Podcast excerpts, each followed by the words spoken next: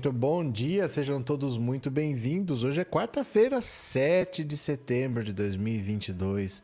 O último ano da triste era Bolsonaro, o governo em que os idiotas perderam a modéstia. E chegamos o grande dia. Hoje é o dia do match point, da tacada final de Bolsonaro, que vai tentar ver se reverte a situação. Ele está atrás do Lula, mas com, com rejeição muito alta e parou de crescer e começou a cair. A rejeição entre as mulheres aumentou, a rejeição entre os mais pobres aumentou, a rejeição entre os evangélicos aumentou. Ele começou a perder eleitores evangélicos e faltam apenas 24 dias para as eleições. Então, hoje é tudo ou nada.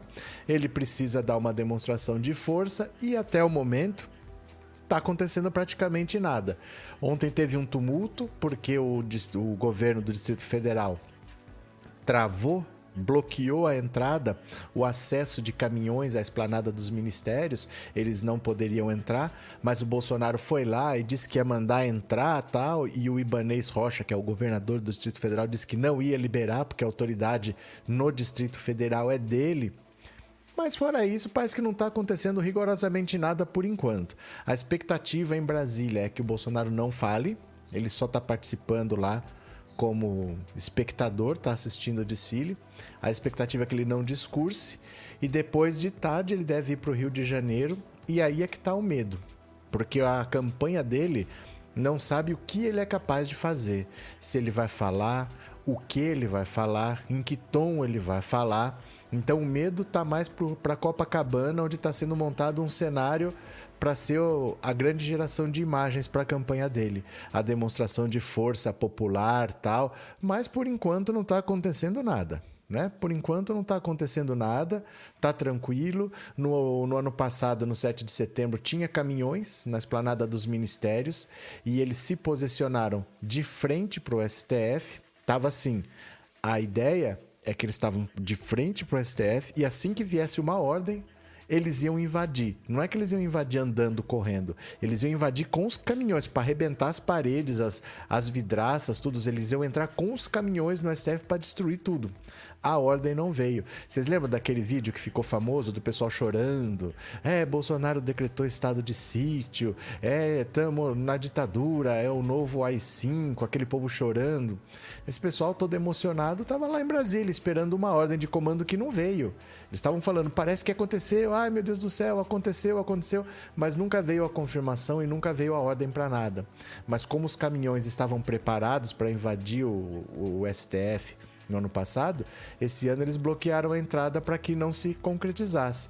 Tá tudo cercado de policial, de força legislativa, força judiciária, polícia federal, tá todo mundo cercado, muita gente ali. E o mais ridículo é no, no, no, no, camarote presidencial, vamos dizer assim, tá o presidente da República, Jair Bolsonaro, o velho da Van chega para lá no presidente de Portugal para ficar colado no presidente da República. Essa é a capa do vídeo que eu coloquei aí para vocês, que é o velho da Van se colocando entre o presidente do Brasil e o presidente de Portugal. Você convida uma autoridade internacional para vir para sua festa, uma festa fuleira, porque só vai ter isso, é um desfile de 7 de setembro, mais nada. Então ele veio de Portugal para cá para ver um negócio mequetrefe desse, mambembe de quinta categoria. Era para. Olha, eu, eu, na verdade eu não me conformo que esse governo que se diz patriota não fez um ano inteiro de celebrações. Era para ter passado o ano inteiro com eventos em vários locais do país, do mundo, é, competições, shows musicais, festivais. Era para ter um ano de celebração porque são os 200 anos da independência e culminar numa grande festa hoje. Mas não aconteceu rigorosamente nada e nem hoje está acontecendo. O presidente de Portugal veio aqui não sei, acho que ele só veio buscar o coração de Dom Pedro e levar embora, que também veio aqui não fazer nada, porque é uma relíquia de 200 anos, né? Eu acho que o Bolsonaro achou que ele ia poder pegar, chacoalhar, levantar, mas não, tem que ficar protegido. Ficou no Itamaraty. Tá esse tempo todo lá no Itamaraty. Quer dizer, não foi para lugar nenhum, ninguém viu esse coração de Dom Pedro. É um fiasco por enquanto. Até o momento, esse 7 de setembro está sendo um fiasco, não está acontecendo nada demais, nada de relevante está acontecendo. O presidente de Portugal está pagando um mico, ele não deveria ter vindo. Ele não deveria ter vindo, porque o Bolsonaro quer usar isso para fins eleitoreiros. E nem organizou nada que valesse a pena. Olha, vai ter uma grande festividade. Não, não tem nada. É mambembe o que ele está fazendo. E o presidente de Portugal não vai para Copacabana participar do comício do Bolsonaro, porque ali é um comício.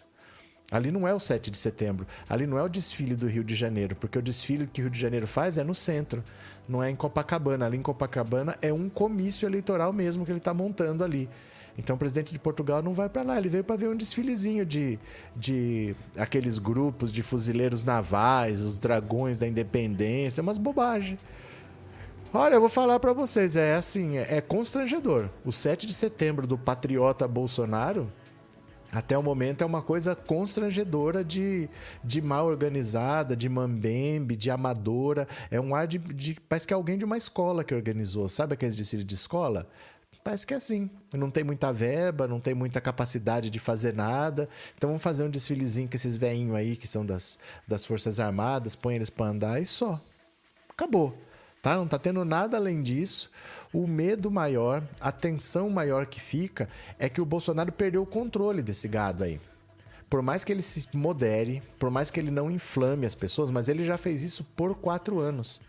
E esse pessoal tá tramando alguma coisa que ninguém sabe o que. Pode ser alguma coisa em grupo, pode ser alguma coisa individual. No Rio de Janeiro, em Brasília, eu acho difícil que aconteça. Deve ter alguma coisa, por exemplo, como aconteceu em Foz do Iguaçu, o aniversário do Marcelo Arruda aparece um bolsonarista do nada dizendo aqui é Bolsonaro e tenta matar todo mundo. Ninguém sabe o que um cara maluco desses pode fazer. Então, isso ninguém controla. Pode acontecer em qualquer lugar, pode acontecer qualquer coisa em qualquer lugar. O Bolsonaro não tem controle sobre isso, mas ele passou quatro anos inflamando as pessoas para isso. Mas nos eventos em si não deve acontecer muita coisa. Ele vai participar do evento de São Paulo remotamente. Não sei se é ao vivo ou com vídeo gravado, mas vou mostrar a cara dele lá na Paulista para alguma coisa. Por enquanto, nada. Por enquanto, nada. Eu não sei onde você tá, eu tô em Bauru, aqui tá chovendo pouco, mas tá chovendo, tá frio, tá ventando muito. Eu acho que não tem ninguém aqui, porque tem um 7 de setembro montado lá na Avenida das Nações Unidas, não sei quem foi, porque tá frio, tá chovendo, tá ventando, mas ventando, ventando muito. Se eu via a casa, sabe quando a casa começa a pitar, de tanto que tá ventando? Não sei quem foi. Estavam interditando ontem de noite lá, mas sinceramente, assim, tá um fiasco. Vamos ver o que, que tá acontecendo. É, deixa eu ver se já acabou aqui o desfile. Mas, sinceramente, Cadê? assim, tá um... Deixa eu ver se já acabou aqui o desfile. Ainda não acabou. Então, aqui, ah, tá passando aquele fumacê, sabe? Aqueles. aqueles veículos militares que são na prática são os fumacê do Bolsonaro, tá passando aquilo lá, mas não tá acontecendo, gente, rigorosamente nada por enquanto, viu? Por enquanto, nada demais. Deixa eu ver o que, que vocês estão falando aqui. É... Opa!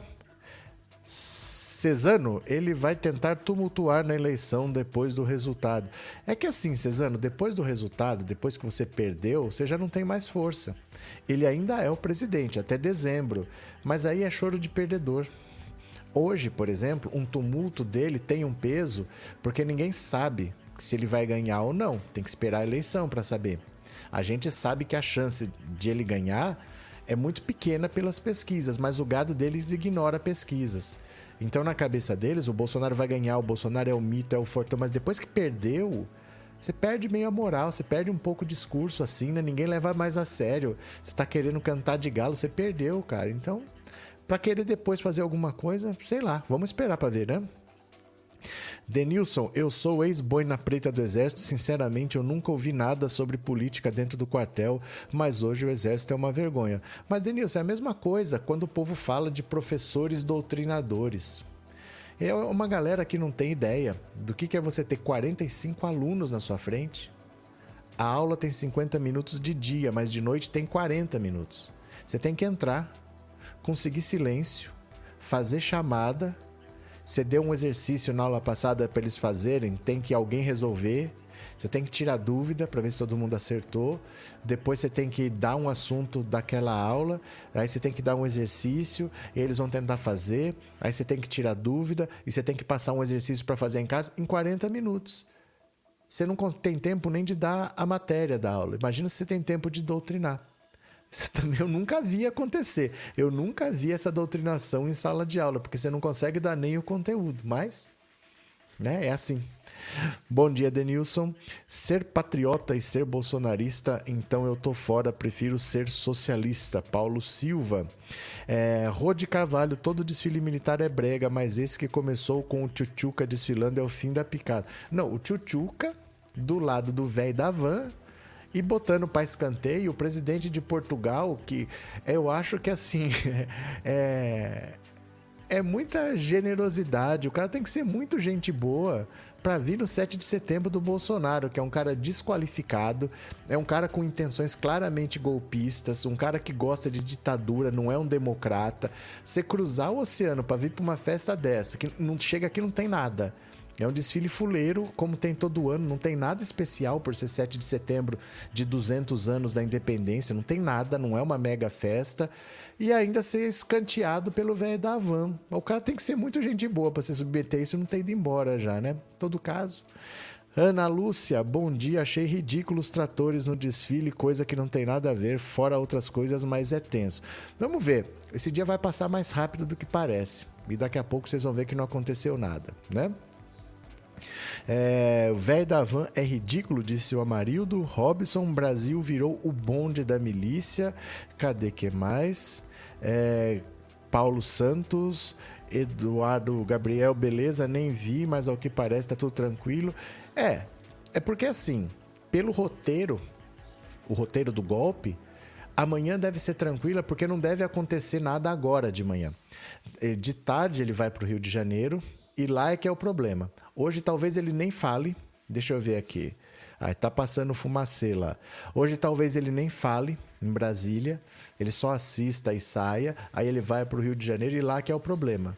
A hora que ele inflamar o pessoal lá é que pode acontecer alguma coisa, mas aí é de tarde. Não é agora não. Agora eu acho que não vai ter nada. De verdade assim, vamos ver. Eu tenho umas notícias aqui para vocês. Vamos ler juntos? Vamos nos informar um pouquinho? Vamos aqui, ó. Venham comigo. Olha, o showmício cívico-militar de Bolsonaro não será o que pode parecer. Então vamos ver aqui o blog do Noblar, o que, que ele está dizendo. Olha. Então, Acredite-se no que disse o Ministério Público Federal, o general Paulo Sérgio Borges, Paulo, não tem Paulo, o general Borges de Medeiros da Silva, chefe do Estado-Maior do Comando do Leste, a propósito do ato eleitoral militar a ser protagonizado hoje por Bolsonaro no Rio. O Exército, segundo o despacho do general, prima pela isenção político-partidária. Os militares trabalham diuturnamente, balizados pela irrestrita observância aos preceitos estabelecidos pelo ordenamento jurídico vigente. E, por fim, as comemorações oficiais não devem ser vistas como manifestações político-partidárias, vez que se traduzem em demonstrações cívico-militares de amor pelo Brasil e contribuem para o fortalecimento dos valores e para a manutenção da unidade nacional. O general não explicou por que o desfile de 7 de setembro, no centro da cidade, foi cancelado. Dará lugar a um showmício em Copacabana com direito a salva de tiros de canhão, bandas militares animando o público nos e barcos da Marinha no mar. Sim, a Esquadrilha da Fumaça sobrevoará a orla. Paraquedistas cairão do céu, de preferência sobre a areia macia da praia. E o presidente da República, do alto de um, tiro, de um trio elétrico alugado por pastores evangélicos. Gente, o Bolsonaro vai subir no trio do Malafaia. O Bolsonaro vai no trio do Malafaia. Falará o que bem quiser aos seus devotos.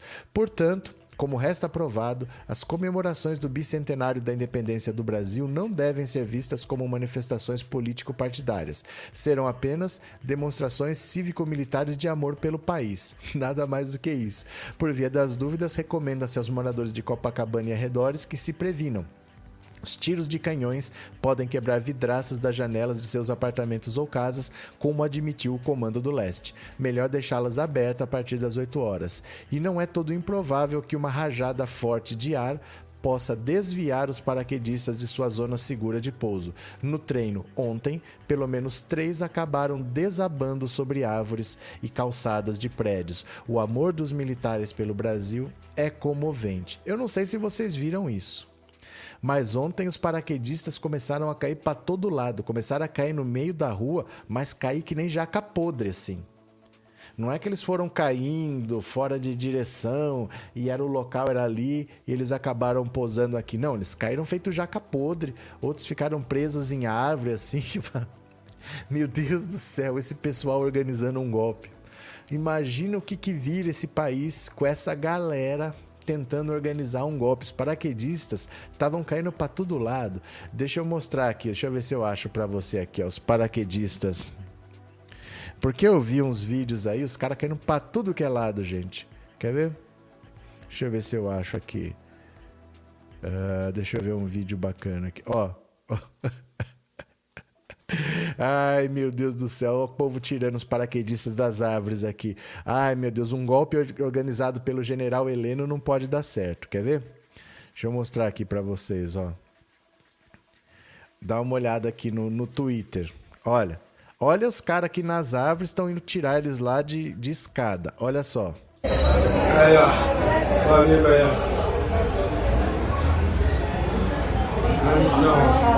ó. Já é o terceiro que eu vejo aqui. Ó, ó.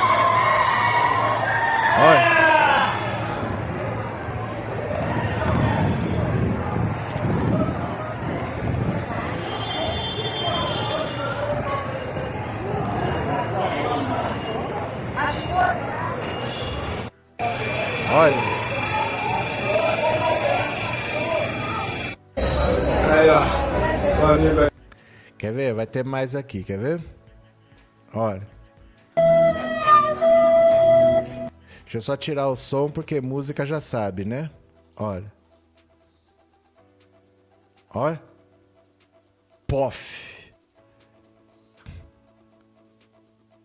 Ah, são as mesmas cenas praticamente. Vamos ver aqui. Ah, são os mesmos vídeos. Quem foi? Quem foi? Deixa eu tirar a música por causa do direito autoral aqui, ó. Ó, ó, ó o gadinho de paraquedas, ó, ó, ó. Meu Deus do céu. Isso são as Forças Armadas que estão planejando ver se podem tomar conta do país. Vê se pode. Olha,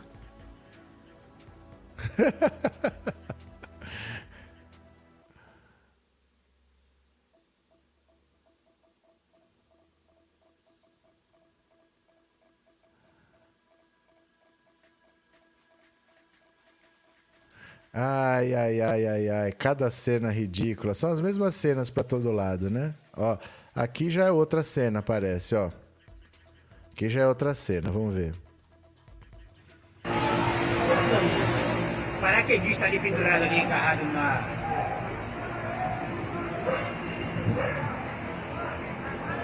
Constrangedor. Constrangedor, hein? Olha, olha as pernas do cara ali, gente.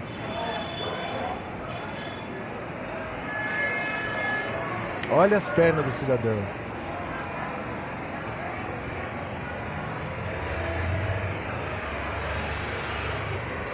A gente paga isso tudo, hein?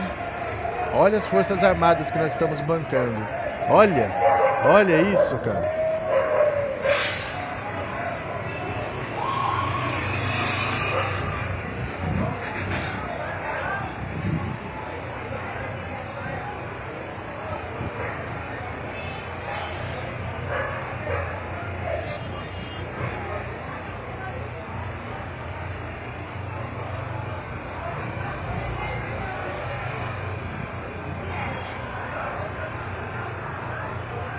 Olha que cena. Olha que coisa patética.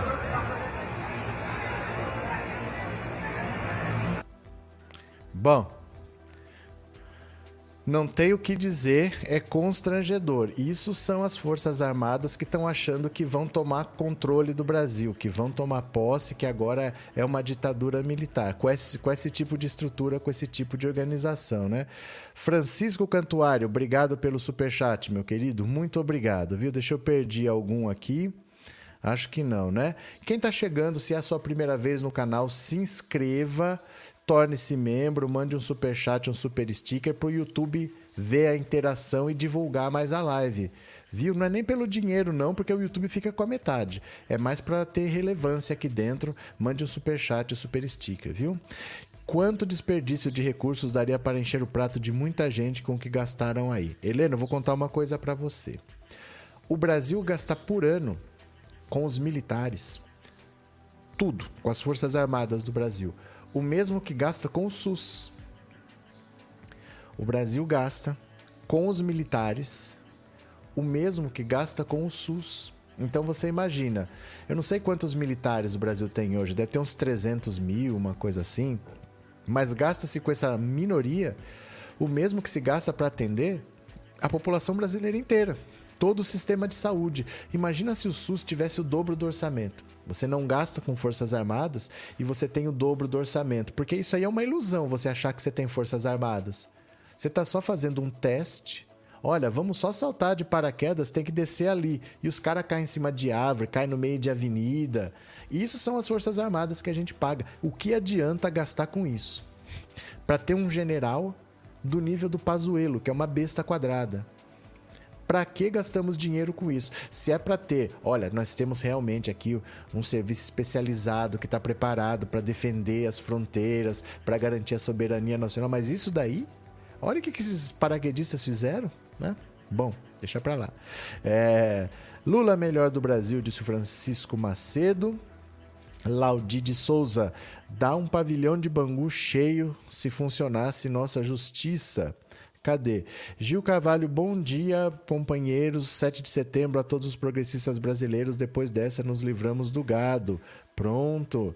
Luísa, que coisa ridícula, é uma vergonha a imagem do país lá fora. Não é nem questão da imagem do país lá fora, porque se tivesse bom, o que os outros pensam, a imagem que eles têm da gente, não é problema. Se tivesse bom, o problema é que a gente gasta dinheiro para manter isso daí, dinheiro que falta em tantas áreas, é para comprar prótese peniana para militar, é para comprar Viagra, é para comprar uísque, é, leite condensado, picanha, para esses caras aí prestar esse tipo de serviço. Então, para quê, né? Por que que se gasta com isso, né? É, Hermínio, é verdade verdadeiro, estamos no mato sem cachorro, nós estamos sendo governados por demônio. Francisco, eu só digo uma coisa para você é, às vezes, quando a gente fala estamos sendo governados por um demônio, parece que não é culpa nossa. A nação brasileira elegeu esse cara. Ah, eu não votei. Eu também não. Mas a nação brasileira elegeu esse cara. Teve 57 milhões de pessoas que foram lá e no nosso regime isso representa a vontade do país. A maioria olhou para esse cara e achou que ele devia ser presidente. Ele não deu um golpe para virar presidente, ele não veio de Marte, ele é um cara que a população olhou e falou: esse cara vai salvar o Brasil. Ele nunca trabalhou, ele nunca fez nada, ele é incapaz, que ele mesmo dizia: eu não entendo de economia, eu não entendo de saúde. Pergunta para os ministros. Ele mesmo dizia que ele não tinha capacidade, mas a população olhou e votou. O que, que a gente vai fazer, né? O que, que a gente vai fazer? É... Cris, e aqueles vídeos de ontem à noite deram em alguma coisa? Não, por enquanto não. Por enquanto a gente não tem informação, viu? Porque esses vídeos, eles não estão em, em, portais de informação, eles estão no Twitter, é alguém que posta, não tem lugar nenhum, nenhuma repercussão daquilo por enquanto. Eu procurei, por enquanto nada. É, Valéria, pensei que só chuva e gelo caía do céu, mas ontem vi chuva de paraquedas, governo podre esse bozo. É muito despreparo. É muito despreparo para muito gasto. Pelo que se gasta, não podia ser assim. Né? Trindade, depois dessas imagens, qualquer outro país deve pensar: como vamos invadir um país desse? Não, e para quê? Para quê? O que, que a gente quer lá? O que, que nós queremos nesse país? O que, que tem de útil lá que a gente pode aproveitar? Porque recursos você compra. Não precisa invadir um país para pegar minério, é só comprar, é barato. Aí não tem valor agregado nenhum, é só comprar. Você não precisa gastar com uma guerra. Isso, essa é a maior ilusão que a gente tem, que alguém vai gastar para fazer uma guerra para ter de graça uma coisa que você pode comprar barato, porque minério é barato, não tem valor agregado. Quer dizer, eu não vou fazer uma guerra que é caríssima, invadir um outro país, ter um custo com isso, para ter uma coisa que eu posso comprar barato, né? Iraguaci, o Bozo é o bobo da corte. Assim foi dito. Valeu. Valci A Glória demonizou o PT, por isso o Bozo teve os votos que teve. A Glória, será que era a Globo que você quis dizer? O Globo? Vamos ver aqui. É, no Twitter, nos assuntos mais comentados, não tem nenhum favorável ao Bolsonaro. E em segundo está com Lula pelo Brasil. Os robôs foram desativados hoje. Não, não é que os robôs foram desativados hoje, não. É que faz muito tempo. Tem agências que monitoram isso, não está tendo adesão é, esse 7 de setembro não está sendo nem sombra do que foi o 7 de setembro passado, que já foi menor. Se você puxar pela memória, no 7 de setembro passado, duas semanas seguidas, o Bolsonaro todo dia viajava para algum lugar do país e fazia uma motociata. Ele estava divulgando o 7 de setembro. Todo dia ele fazia uma motociata. Foram duas semanas divulgando. Aí, você lembra quando tinha manifestação pelo impeachment do Bolsonaro, aí tinha manifestação do gado? Era no Brasil todo, várias cidades. Eles fizeram em poucas cidades, concentraram, não lembro quantas, no máximo 10, que era para juntar as pessoas para ser grande mesmo. Pagou, tinha eh, vídeo, você lembra disso? Tinha vídeo dos caras pagando 100 reais no ombro, no, no ônibus, para quem fosse participar da manifestação. E foi pequena. E foi pequena porque eu tava lá, eu fui no 7 de setembro na Paulista. Tava pequena, não tinha muita gente não. E esse ano não vai ser sombra do que foi. Porque o Bolsonaro ainda foi na Paulista ano passado, esse ano ele já não vai. No Rio de Janeiro, as pessoas não estão com segurança de ir, porque o desfile normalmente é no centro. Aí o Bolsonaro quis transferir para Copacabana, mas o prefeito não autorizou. Depois o prefeito cancelou. Aí ninguém sabe o que, que o Bolsonaro quer. As pessoas não estão levando muita firmeza, não.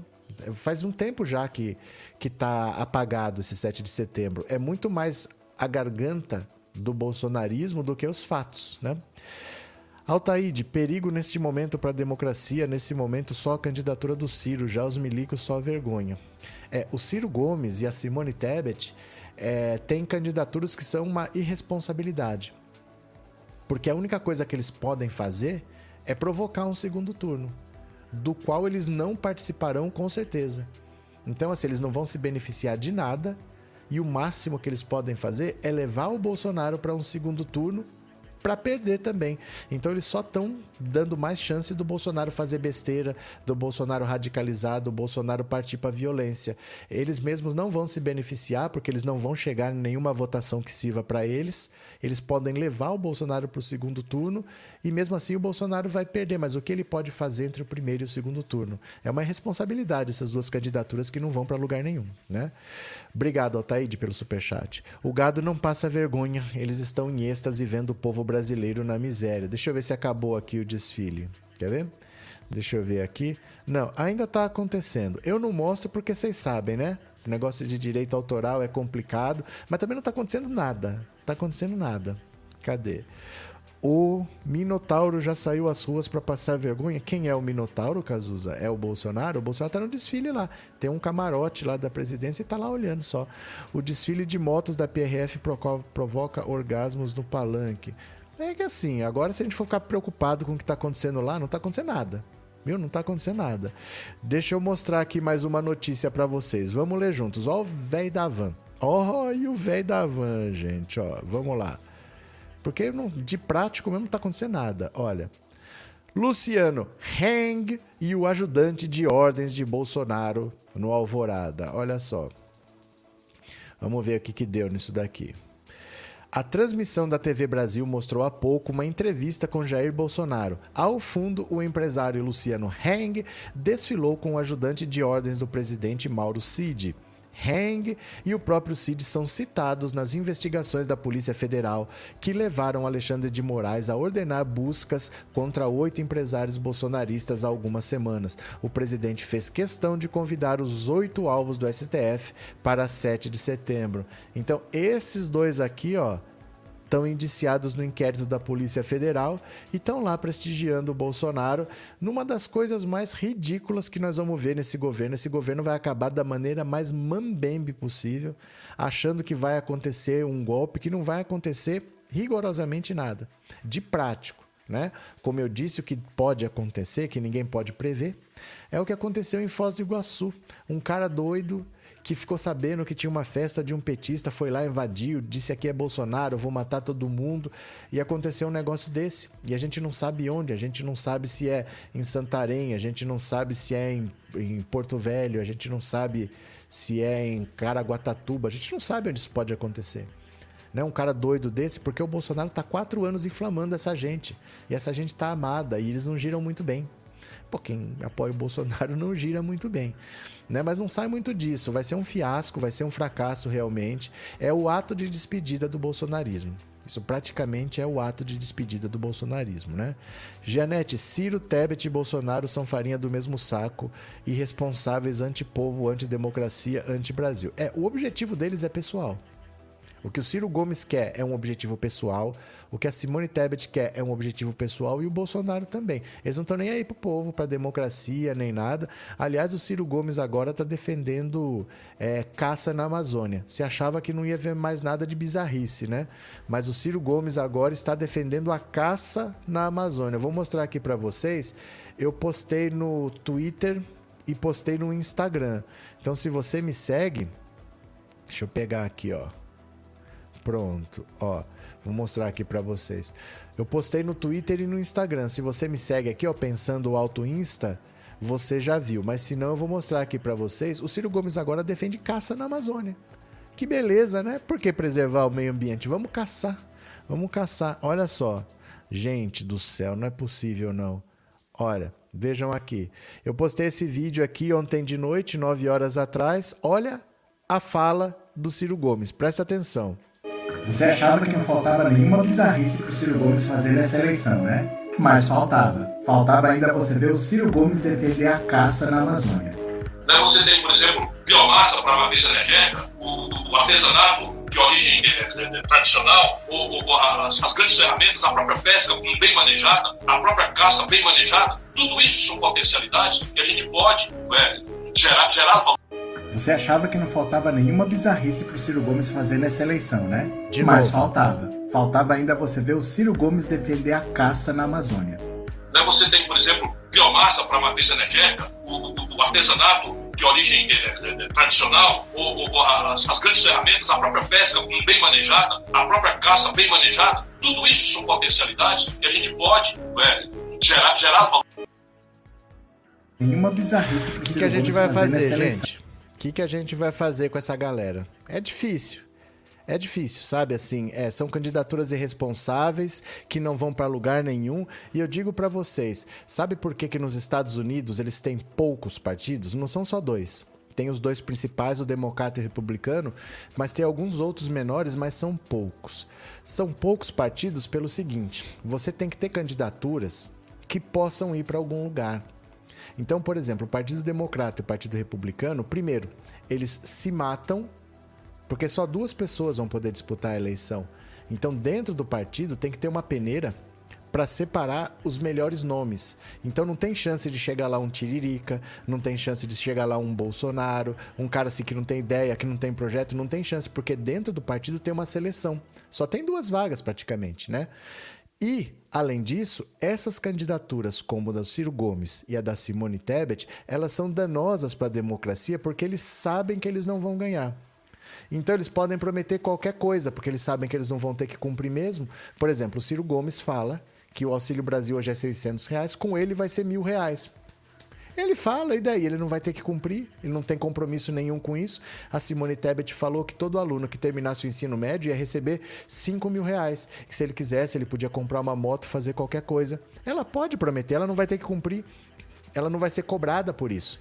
Entendeu? Agora, o Lula, o Lula já foi presidente duas vezes. Quando ele fala que ele vai fazer, ele tem que fazer porque ele tem uma credibilidade o Bolsonaro, ele é o atual presidente. Se ele vai fazer, ele tem que colocar esse gasto no orçamento, tem que estar a previsão lá. Não adianta ele falar, por exemplo, que o Auxílio Brasil vai ser de 600 reais e mandar no orçamento o valor de 405, como ele fez. Não tem como ele prometer sentar lá materialmente com, constatável. Agora, essas candidaturas que não vão para lugar nenhum, elas atrapalham por causa disso. Eles se comprometendo qualquer porcaria, eles sabem que eles não vão ganhar, eles não vão ter que fazer, e aí atrapalha essa tudo. O Ciro Gomes, por exemplo, só está servindo para bater no Lula. Não está fazendo mais nada de útil. Ele só serve para ajudar o bolsonarismo. Né? Conceição, aqui em Caraguatatuba tem muito gado, mas me surpreendi, tem bastante esquerda. É, porque não vai ser o que eles esperam. Não vai ser o que eles esperam. É, as pessoas, sabe o que acontece? O Bolsonaro não percebeu o óbvio e que não é tão difícil de perceber. O brasileiro gosta de festa. Se ele quisesse fazer uma imagem lotada de gente, o que ele tinha que fazer? Coloca lá, traga sua família para cá, vamos comemorar o 7 de setembro, 200 anos da independência. Vai ter brinquedo, vai ter pula-pula para as crianças, vai ter palhaço, vai ter um DJ tocando musiquinha ali, não precisa ser nem banda. Vai ter um DJ tocando musiquinha para fazer dancinha pro TikTok, vai ter distribuição de algodão doce, vai ter não sei o quê. Faz uma festa para valer e aí ele vai lá e fala. Ia estar tá lotado, porque o brasileiro gosta disso. Muita gente não tem opção de lazer. Então, às vezes, você pensa assim: ah, eu não vou porque no lugar desse vai estar tá muito cheio, não sei o quê. Mas às vezes, para a pessoa que não tem opção de lazer, ela vai, é um dia diferente, é um feriado no meio da semana. Agora não, o que, que ele faz? Vamos lutar pela nossa democracia. É melhor perder a vida do que perder a liberdade. Tem gente que vive sem oxigênio, mas não vive sem liberdade. Quem que vai sair de casa para morrer? Quem que vai sair de casa para lutar pela liberdade num feriado no meio da semana? Ele tinha que chamar as pessoas para uma festa, ia estar tá lotado, mas ele não consegue. Ele não consegue pensar no óbvio, no, no, básico, né? Ele faz o que o povo não quer. Por isso que não vai dar esse movimento. As pessoas estão assustadas, mas assim, não é só medo, é falta de interesse mesmo. Ele não fez algo atrativo para as pessoas irem. Vai ter imagem lotada, porque imagem você consegue pegar o ângulo certo, fecha mais um pouco, você consegue fazer uma imagem bem feita, mas não é o que ele quer para quem está atrás nas pesquisas e precisa crescer, não vai ser suficiente, não. Só vai ter bolsonarista ali, o Lula não vai perder um voto por causa do, do dia de hoje, né? Meire, aqui em Brasília tá lotado, aceita que dói menos, Bolsonaro vai ser eleito, vocês verá. Gostei da concordância do vocês verá, viu, Meire? Gostei da concordância. Mas repete, fala de novo para mim o que você falou. Diz aí, diz aí.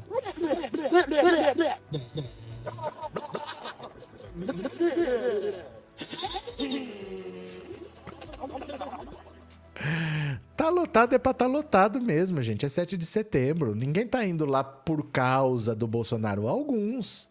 Alguns. Agora, é bolsonarista. Esse é que é o problema. Está lotado de bolsonarista. Isso não resolve. Isso não resolve, porque o interesse do Bolsonaro é eleitoral. Se você levar lá pessoas que já votam em você, não te acrescenta nada. Ele teria que fazer uma festa ampla para agregar outras pessoas. Está cheio de bolsonarista e não fazer a festa é a mesma coisa. Essa festa não seria para bolsonaristas, essa festa seria para o público em geral. Mas não, se só vai ter bolsonarista, não precisava nem fazer. Né? Não tem propósito. Cadê? Denise, bom dia, povo lindo do portal. Do portal? Do portal do Aqui Agora? São Paulo amanheceu chovendo, minha cidade chove desde ontem, tem dó das crianças desfilando com chuva. É, eu nem sei se teve, se não teve, tava tudo armado para ter aqui, né, aqui em Bauru, mas eu não sei o que, que teve, nem vou lá para ver também porque tá frio, tá bem frio aqui. Carlos Guerra, bom dia, o vice do Brasil é o velho da van, Mourão não tem brio. Não, e colocado para escanteio, o presidente de Portugal que cruzou o oceano para ver um fumacê passando, né? Que esses... o exército brasileiro se atacar alguém, vai matar a pessoa de tétano, né? Porque é um monte de tanque velho soltando fumaça daquele. A pessoa não morre de tiro nem de nada, morre de tétano. Ou com um paraquedista que cai na cabeça da pessoa, né? É, grata surpresa ao conhecer o seu canal, ganhou mais uma inscrita. Ops, estamos aí, Sandra. Tem live todos os dias, viu? Tem de manhã e tem de noite. 19 horas vai ter de novo. Talvez de tarde, porque hoje é o 7 de setembro, vamos ver. Guia Martins, aqui no Rio, no dia de hoje, muitas mães nas calçadas vendendo qualquer coisa para levar algum para casa. Então, esse é o Brasil real. Esse é o Brasil real, porque o Bolsonaro ele tirou o imposto da gasolina, isso beneficia a classe média. O pobre no Brasil não tem carro. Ah, eu sou pobre e eu tenho carro. Não, tá, você tem. Mas o pobre brasileiro não tem carro, não é o pobre americano. Quando ele reduz o imposto da gasolina, ele beneficia a classe média. A inflação dos alimentos está explodindo. Essas pessoas estão sofrendo. Se ele quisesse ajudar os pobres, ele tirava imposto da cesta básica e não da gasolina. O Brasil real não está preocupado com urna eletrônica, não está preocupado com é, transparência nas eleições. Eles querem paz para trabalhar. E o Bolsonaro, o método dele é não dê paz. Martele na cabeça das pessoas. As pessoas não aguentam mais, a verdade é essa, né? Cadê? Chuva de paraquedista no Rio. Eliane, eu nunca vi um negócio desse. Quer dizer, essa galera aí que tá preparando um golpe, qual que é a chance disso dar certo? Vamos ver aqui mais uma notícia? Vamos ler mais uma. Vamos lá? Venham aqui comigo. Depois a gente vê o fumacê. 7 de setembro, aliados de Bolsonaro temem discurso em caminhões bancados por empresários e com ataques ao STF. Olha, ele vai no trio elétrico do Malafaia. Tem chance de dar certo um negócio desse? Olha, o presidente Jair Bolsonaro planeja discursar para apoiadores em dois momentos nessa quarta-feira, em Brasília e no Rio de Janeiro, depois de participar do desfile oficial de 7 de setembro, quando também serão comemorados os 200 anos da independência do Brasil. Aliados temem que ele volte a proferir ataques a integrantes do judiciário, como ocorreu no ano passado, e suba em carros de som bancados por empresários, o que poderia abrir brechas a questionamentos à justiça eleitoral. Interlocutores de Bolsonaro têm pedido que o presidente evite críticas a ministros dos tribunais superiores. Alexandre de Moraes e Edson Fachin, do STF, são seus alvos preferidos. O receio de que ele renove as investidas passa pela decisão de Fachin, que sustou trechos do decreto presidencial que flexibilizavam o acesso a armas. A medida irritou Bolsonaro, como revelou Lauro Jardim. Ontem, Bolsonaro usou as redes sociais para protestar, mas sem citar o ministro. Uma ação autoritária nunca é assim chamada por seu autor. Pelo contrário, ela aparenta combater supostas ameaças para que seja legitimada. Assim, abusos podem ser cometidos sob pretexto, pretexto de enfrentar abusos. Esse é o mal das aparências, elas favorecem os verdadeiros tiranos. Escreveu numa série de. Escreveu não, né? Postou, ele não escreveu isso daí. Isso aí não são palavras de Bolsonaro, né? Aparenta combater supostas ameaças para que seja legitimado. Isso não é o Bolsonaro falando, né? Estrategistas da campanha já argumentaram com o presidente que os episódios de confronto com o judiciário empolgam a militância mas não ajudam na conquista dos eleitores indecisos, segmento que ele precisa atrair para ampliar as chances de vencer a eleição. Em Brasília, no início do desfile cívico-militar está marcado para iniciar às 9 horas. Em seguida, segundo o Globo apurou, o presidente deverá ser levado para um trio elétrico Ai, meu Deus do céu. Vou começar. Bolsonaro arreia, arreia, arreia, arreia, arreia. Segundo o Globo, apurou, o presidente deverá ser levado para um trio elétrico que ficará estacionado em frente ao Congresso. Há expectativa de que ele discurse no local entre 11 e meio-dia antes de embarcar rumo ao Rio. A organização do ato tem o apoio do movimento Verde Amarelo, ligado a empresários do agronegócio liderados por Antônio Galvão, ex-presidente da Associação de Produtores de Soja, a ProSoja. Em Copacabana, ele também deverá falar a apoiadores do alto de um trio elétrico, como mostrou o colunista Malu Gaspar. Caso o chefe do executivo use veículos bancados por empresários sem informar isso ao TSE, os adversários podem acusá-los de utilizar contribuições privadas não declaradas à Justiça Eleitoral, como determina a legislação. Bolsonaro vinha dizendo que ainda estava avaliando se iria falar ao público ou não, mas na véspera do 7 de setembro, auxiliares admitem que o presidente não deve perder a chance de se dirigir diretamente ao seu público mais fiel. O titular do Palácio do Planalto tentará usar os eventos desta quarta para demonstrar que sua candidatura conta com forte apoio e segue competitiva. Ele aparece em segundo lugar nas pesquisas, atrás do ex-presidente Lula com 44 e ele com 31, de acordo com o IPEC. Bolsonaro tentará usar a presença de seus apoiadores nas ruas nessa quarta para sustentar a tese de que sua popularidade é maior do que as pesquisas têm captado. Ontem, em seu programa eleitoral, ele voltou a convocar seus eleitores a saírem para engrossar os atos de 7 de setembro. No vídeo, o presidente convida as famílias brasileiras e fala em saudar a independência em paz e harmonia. Paralelamente, contudo, o presidente vem sendo acusado por opositores de usar os 200 anos da independência eleitoralmente. Olha, o Bolsonaro comete um grave erro de avaliação. Ele, durante sete mandatos como deputado federal, ele usou a mesma estratégia. Ele fazia assim: ele tinha alguns eleitores que não eram muitos, mas era suficiente para garantir que ele se elegeria. Então ele percebeu que o discurso radical, o discurso de ditadura, de bandido bom e bandido morto, servia para aquele grupo. Então, por quatro anos, ele só falava com aquele grupo. Esse grupo garantia a eleição dele para deputado federal.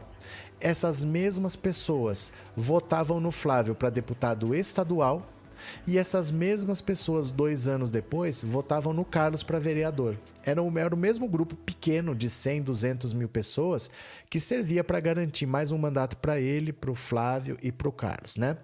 Então ele se acostumou ao longo de sete mandatos a só falar para esse grupo. O importante para ele era não perder esse grupo, porque se ele mantivesse esse grupo, a vida dele por quatro anos estava garantida. Ele faz a mesma coisa na presidência. Essa história de falar para o cercadinho, atiçar a base, radicalizar, é porque ele não consegue, depois de 28 anos falando só para aquele público, ele não consegue fazer outra coisa. Ele só fala para radicais. E é tudo da boca para fora. Porque o que, que ele fez em 28 anos? Ele fala, fala, fala, mas ele não faz nada. É que ele percebeu que isso serve para segurar esse eleitorado perto dele. Então ele não consegue ampliar o eleitor mais moderado, esse que pode estar indeciso, que poderia aderir ao bolsonarismo, não vai. Toda vez que ele ataca o STF, que ele ataca as urnas, que ele ataca o Alexandre de Moraes, esse eleitor se afasta. A rejeição com as mulheres é muito alta, a rejeição entre os mais pobres é muito alta. Ele está perdendo até o eleitorado evangélico, porque o eleitorado evangélico está saturado, cansou. Você sabe o que é você ter uma fé? Você tem uma religião, aquilo é importante para você, e aí você vai no seu templo, você vai ver seu culto e fica passando um monte de candidato falando de política e pedindo voto, é isso que está acontecendo. O pessoal não está aguentando mais. Eles saem de casa para orar, para comungar, para se reconciliar, não para ouvir política. E eles não estão aguentando mais. Bolsonaro está perdendo o eleitorado evangélico por causa dessa, desse massacre que estão fazendo de política dentro dos templos. Então a estratégia dele é toda errada. Funcionava quando ele era deputado, porque ele precisava de um grupo pequeno para garantir a reeleição. Mas agora que ele precisa de milhões de votos, não está conseguindo mais com o mesmo discurso. Ah, mas em 2018 deu certo. É diferente. 2018 foi diferente porque o Lula não disputou a eleição. Então, assim, é uma eleição que foi muito atípica porque não tinha o candidato do governo, Agora tem um candidato do governo que é ele, mas naquela eleição não tinha o candidato do governo e não tinha o Lula, que é uma força política. O PT sozinho é uma força política, mas o Lula é uma força política que se soma à força do PT. O PT, desde que tem eleição para presidente, desde 1989, ou é primeiro, segundo, primeiro, segundo, nunca fugiu disso. Então o PT, no mínimo 30% sempre tem. O Lula acrescenta ainda mais. Agora tem o Lula.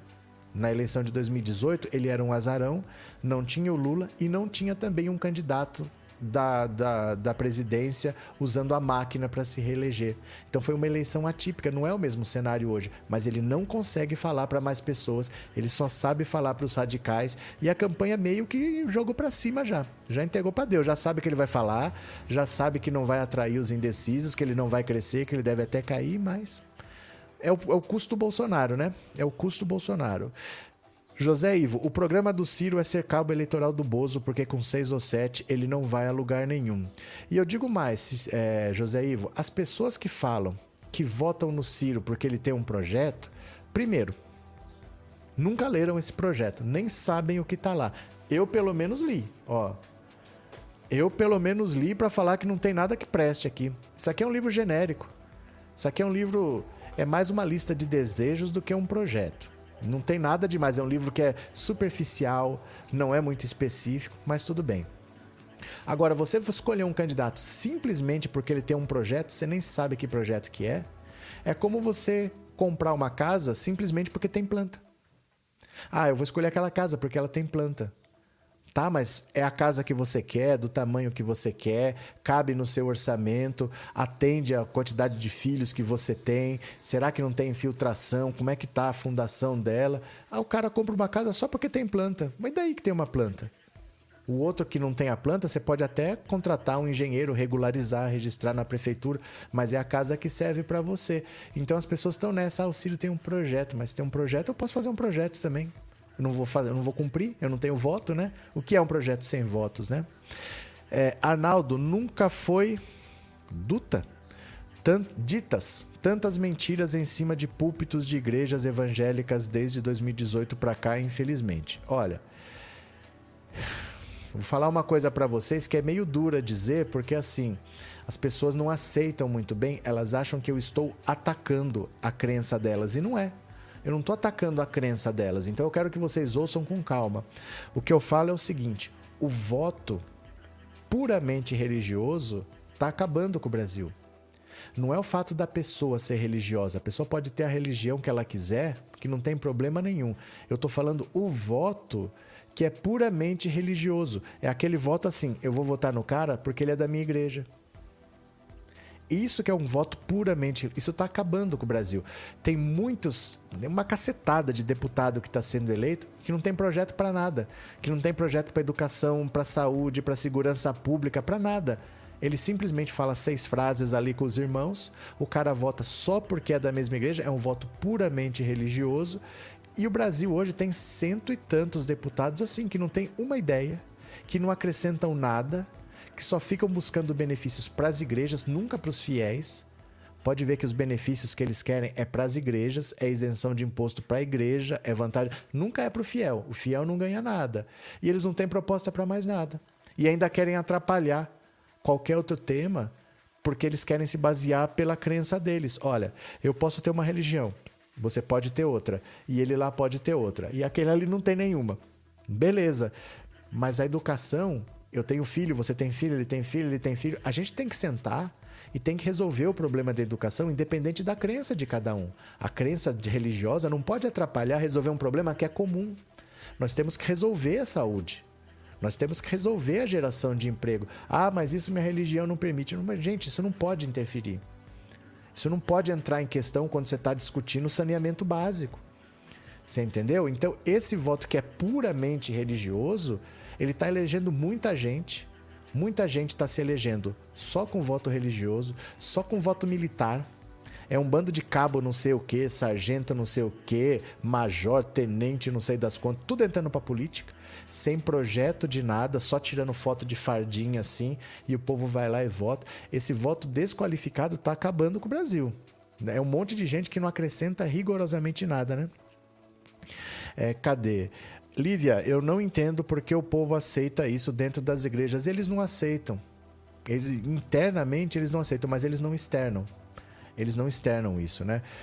Tanto o militar. Olha só por que, essas coisas combinam assim tanto o militar quanto o religioso, ele se acostuma a não questionar. Porque é parte da estrutura. Por que, que a Igreja Católica tem dois mil anos aí, né? Com um, no mundo todo tem ramificações, tudo. Porque tem uma hierarquia muito rígida em que você não pode questionar. Ó, oh, o Papa falou que é aquilo lá. É aquilo lá. Ou você aceita ou você acaba se afastando da religião. Todas elas, essas religiões que a gente mais conhece, elas não são muito liberais. Elas têm uma estrutura muito rígida, então o cara é acostumado a não questionar. Né? Então ele não concorda, mas ele não questiona, ele deixa para lá. Né? Cadê que mais?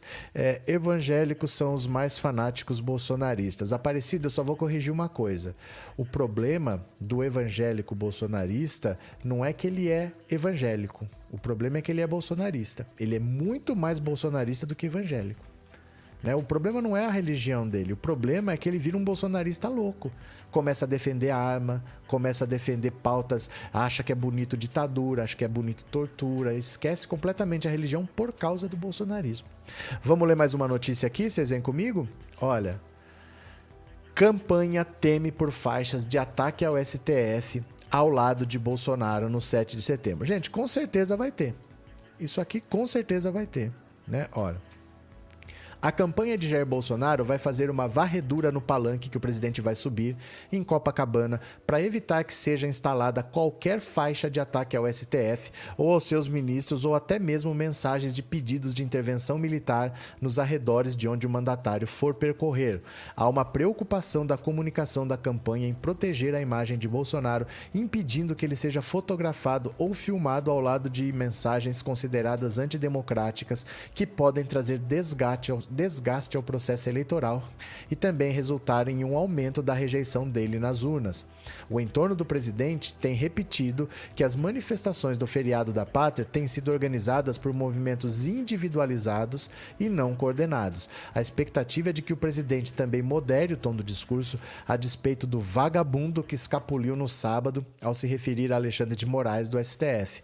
Essa é, ressalte-se o desejo da ala política, que, no entanto, admite o óbvio: Bolsonaro é incontrolável. O entorno de Bolsonaro espera que os ataques fiquem a cargo dos aliados, como o pastor Silas Malafaia, que já avisou que não poupará ninguém em seu efusivo discurso.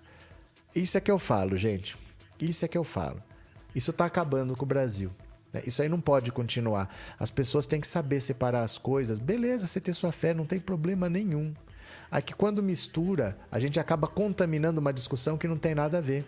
Nós vamos abrir uma rua aqui, nós vamos asfaltar uma rua aqui ou não? Cara, você tem que conversar com o cara se você é muçulmano, se você é judeu, se você é hindu. Você tem que conversar e decidir o que vai fazer com aquela rua. Não posso partir da minha religião para tomar uma decisão, né? É beleza você ter sua religião, não tem problema, né? mais desgaste do que já tem. É porque ele consegue aumentar, a rejeição dele está subindo, né? Arnaldo Benítez, quando, quem vota em políticos crentes não sabe que 95% deles são ligados ao centrão e inscritos no orçamento secreto, lamentável. É que assim, Arnaldo, isso que você fala de centrão, de orçamento secreto, ah, os eleitores não levam em consideração. Ah, o debate eleitoral normalmente está centrado na economia, na qualidade de vida, na geração de empregos, na valorização do salário o debate contra a corrupção normalmente não é o tema principal. Ele é um dos temas, mas o tema central nunca é debate à corrupção, é sempre economia. Em 2018, o tema central foi combate à corrupção porque a economia não estava boa. E aí dizia-se: o país está quebrado por causa da corrupção do PT. Então, por causa da economia, falou-se de corrupção. Esse é um grande erro do Bolsonaro. O que funcionou em 2018 não funciona nunca funcionou num momento específico. Não adianta ele ficar falando de corrupção, corrupção, corrupção, e o tema não é esse. As pessoas querem saber se elas vão ter emprego. Não é subemprego, não é contrato intermitente, não é carteira verde e amarela, é emprego com 13 terceiro, com férias, com salário digno, se elas vão conseguir trazer comida para casa. É isso que elas querem saber. Não querem saber de urna eletrônica, não querem saber a quem está coligado com quem. Não, eu quero saber se eu tenho comida para trazer para o meu filho. O Bolsonaro não entende isso, né? Então, vamos ver o que acontece. É, chegou a hora de Jair Jair, disse o Berto Bertoldi. É, papai, falei. Olha o deboche. Eu sou evangélico e petista roxo. Não são todos os evangélicos que aceitam esse tipo de política genocida. Ninguém disse que são todos. A gente sabe que não são todos, mas assim, o grupo que, que, que segue o Bolsonaro é muito grande. Isso causa um estrago muito grande né? Porque é muita gente que vai com ele assim. Eu sei que não são todos, mas é muita gente. E um já seria muito. Um já seria muito. Não é para você desrespeitar as pessoas dessa maneira, porque quando ele entra num templo para falar de política, para mim ele está desrespeitando as pessoas que estão ali, porque elas não foram ali para isso, né? Cadê? É, Sidneia, o povo não é um grupo de 200 pessoas em volta do mito com a bandeira nas costas. Valeu. Deixa eu ler mais uma aqui para vocês, ó. Deixa eu pegar mais uma aqui para vocês, mais uma notícia. Isso aqui que é interessante. Olha o verde e amarelo. Olha, presidenciáveis tiram o monopólio de Bolsonaro sobre o verde e amarelo. Agora ele acha que é dele. Ele acha que é dele, ele acha que isso aqui é símbolo dele. Viajou, né? Ó. Três presidenciáveis usaram seus programas eleitorais da noite de ontem para tirar de Jair Bolsonaro seu monopólio sobre o verde e amarelo. Soraya Tronic, Simone Tebet e Lula fizeram referência ao 7 de setembro e reforçaram que são essas cores, que essas cores são de todos os brasileiros. Lula foi quem mais usou seu tempo para desvincular o verde e amarelo de Bolsonaro, Tebet também usou boa parte de seu programa e Soraya um pouco menos. Foi uma mensagem importante. O petista, por exemplo, defendeu ser inaceitável associar nossas cores e o patriotismo a políticas de defesa de armas e insensibilidade com os problemas dos mais pobres. Tebet apareceu abraçada a uma bandeira brasileira. É uma mentira, pode ser até um pouco o efeito eleitoral de marcar posição e realçar uma posição de boa parcela da sociedade. Ó. Então assim, o Bolsonaro sequestrou a bandeira, ele sequestrou o 7 de setembro, ele sequestrou o discurso de liberdade, de direitos, como se ele fosse alguém que fosse promover isso. E na verdade, não. Na verdade, ele não está preocupado. Isso tudo são desculpas esfarrapadas porque ele não quer sair da presidência. Então ele se coloca como quem defende a liberdade, como quem defende o país da ditadura. É tudo conversa fiada. Só o que ele quer é não sair da presidência porque ele sabe que os problemas com a justiça serão muitos. Gente, o inquérito do Flávio Bolsonaro, mas aquilo tem tanta prova. Ele só não está preso porque o Bolsonaro conseguiu nos bastidores parar a investigação. Está parada no STJ. As provas foram anuladas. O processo pode até começar de novo, mas vai ter que começar de novo do zero. Ele conseguiu nos bastidores parar, mas as provas são contundentes. É difícil um processo que tenha tanta prova. Para vocês terem uma ideia, com a quebra de sigilo telemático, você quebra o sigilo do celular do Queiroz. Aí você sabe pelo geoposicionamento onde que ele está. Você vê direitinho, assim, tem tudo lá nos autos da investigação da rachadinha. O Queiroz vai até um banco, você sabe que banco que é pelo posicionamento. Ele entra no banco, tem câmera, né? Você vê ali o dia e o horário que ele entrou. Aí ele vai para o caixa e sai. Com a quebra do sigilo do Flávio Bolsonaro, você vê que naquela agência, naquele dia e naquele horário, as mensalidades da escola das filhas do Flávio foi paga com dinheiro vivo. O plano de saúde do Flávio foi pago com dinheiro vivo, exatamente naquela agência, naquele dia e naquele horário. Aí o Queiroz sai, tudo pelo posicionamento do celular. Encontra a esposa do Flávio Bolsonaro, pelo quebra do sigilo do telefone dela também, e dali 20 minutos depois ela vai para um cartório e registra um imóvel lá assim tudo comprovado com provas técnicas, ó, saiu daqui, foi para lá, pagou aqui, tudo desenhado, o mapa da corrupção, o imóvel foi comprado por um valor abaixo de mercado, usou dinheiro vivo, usou não sei o que, quebra o sigilo de quem vendeu.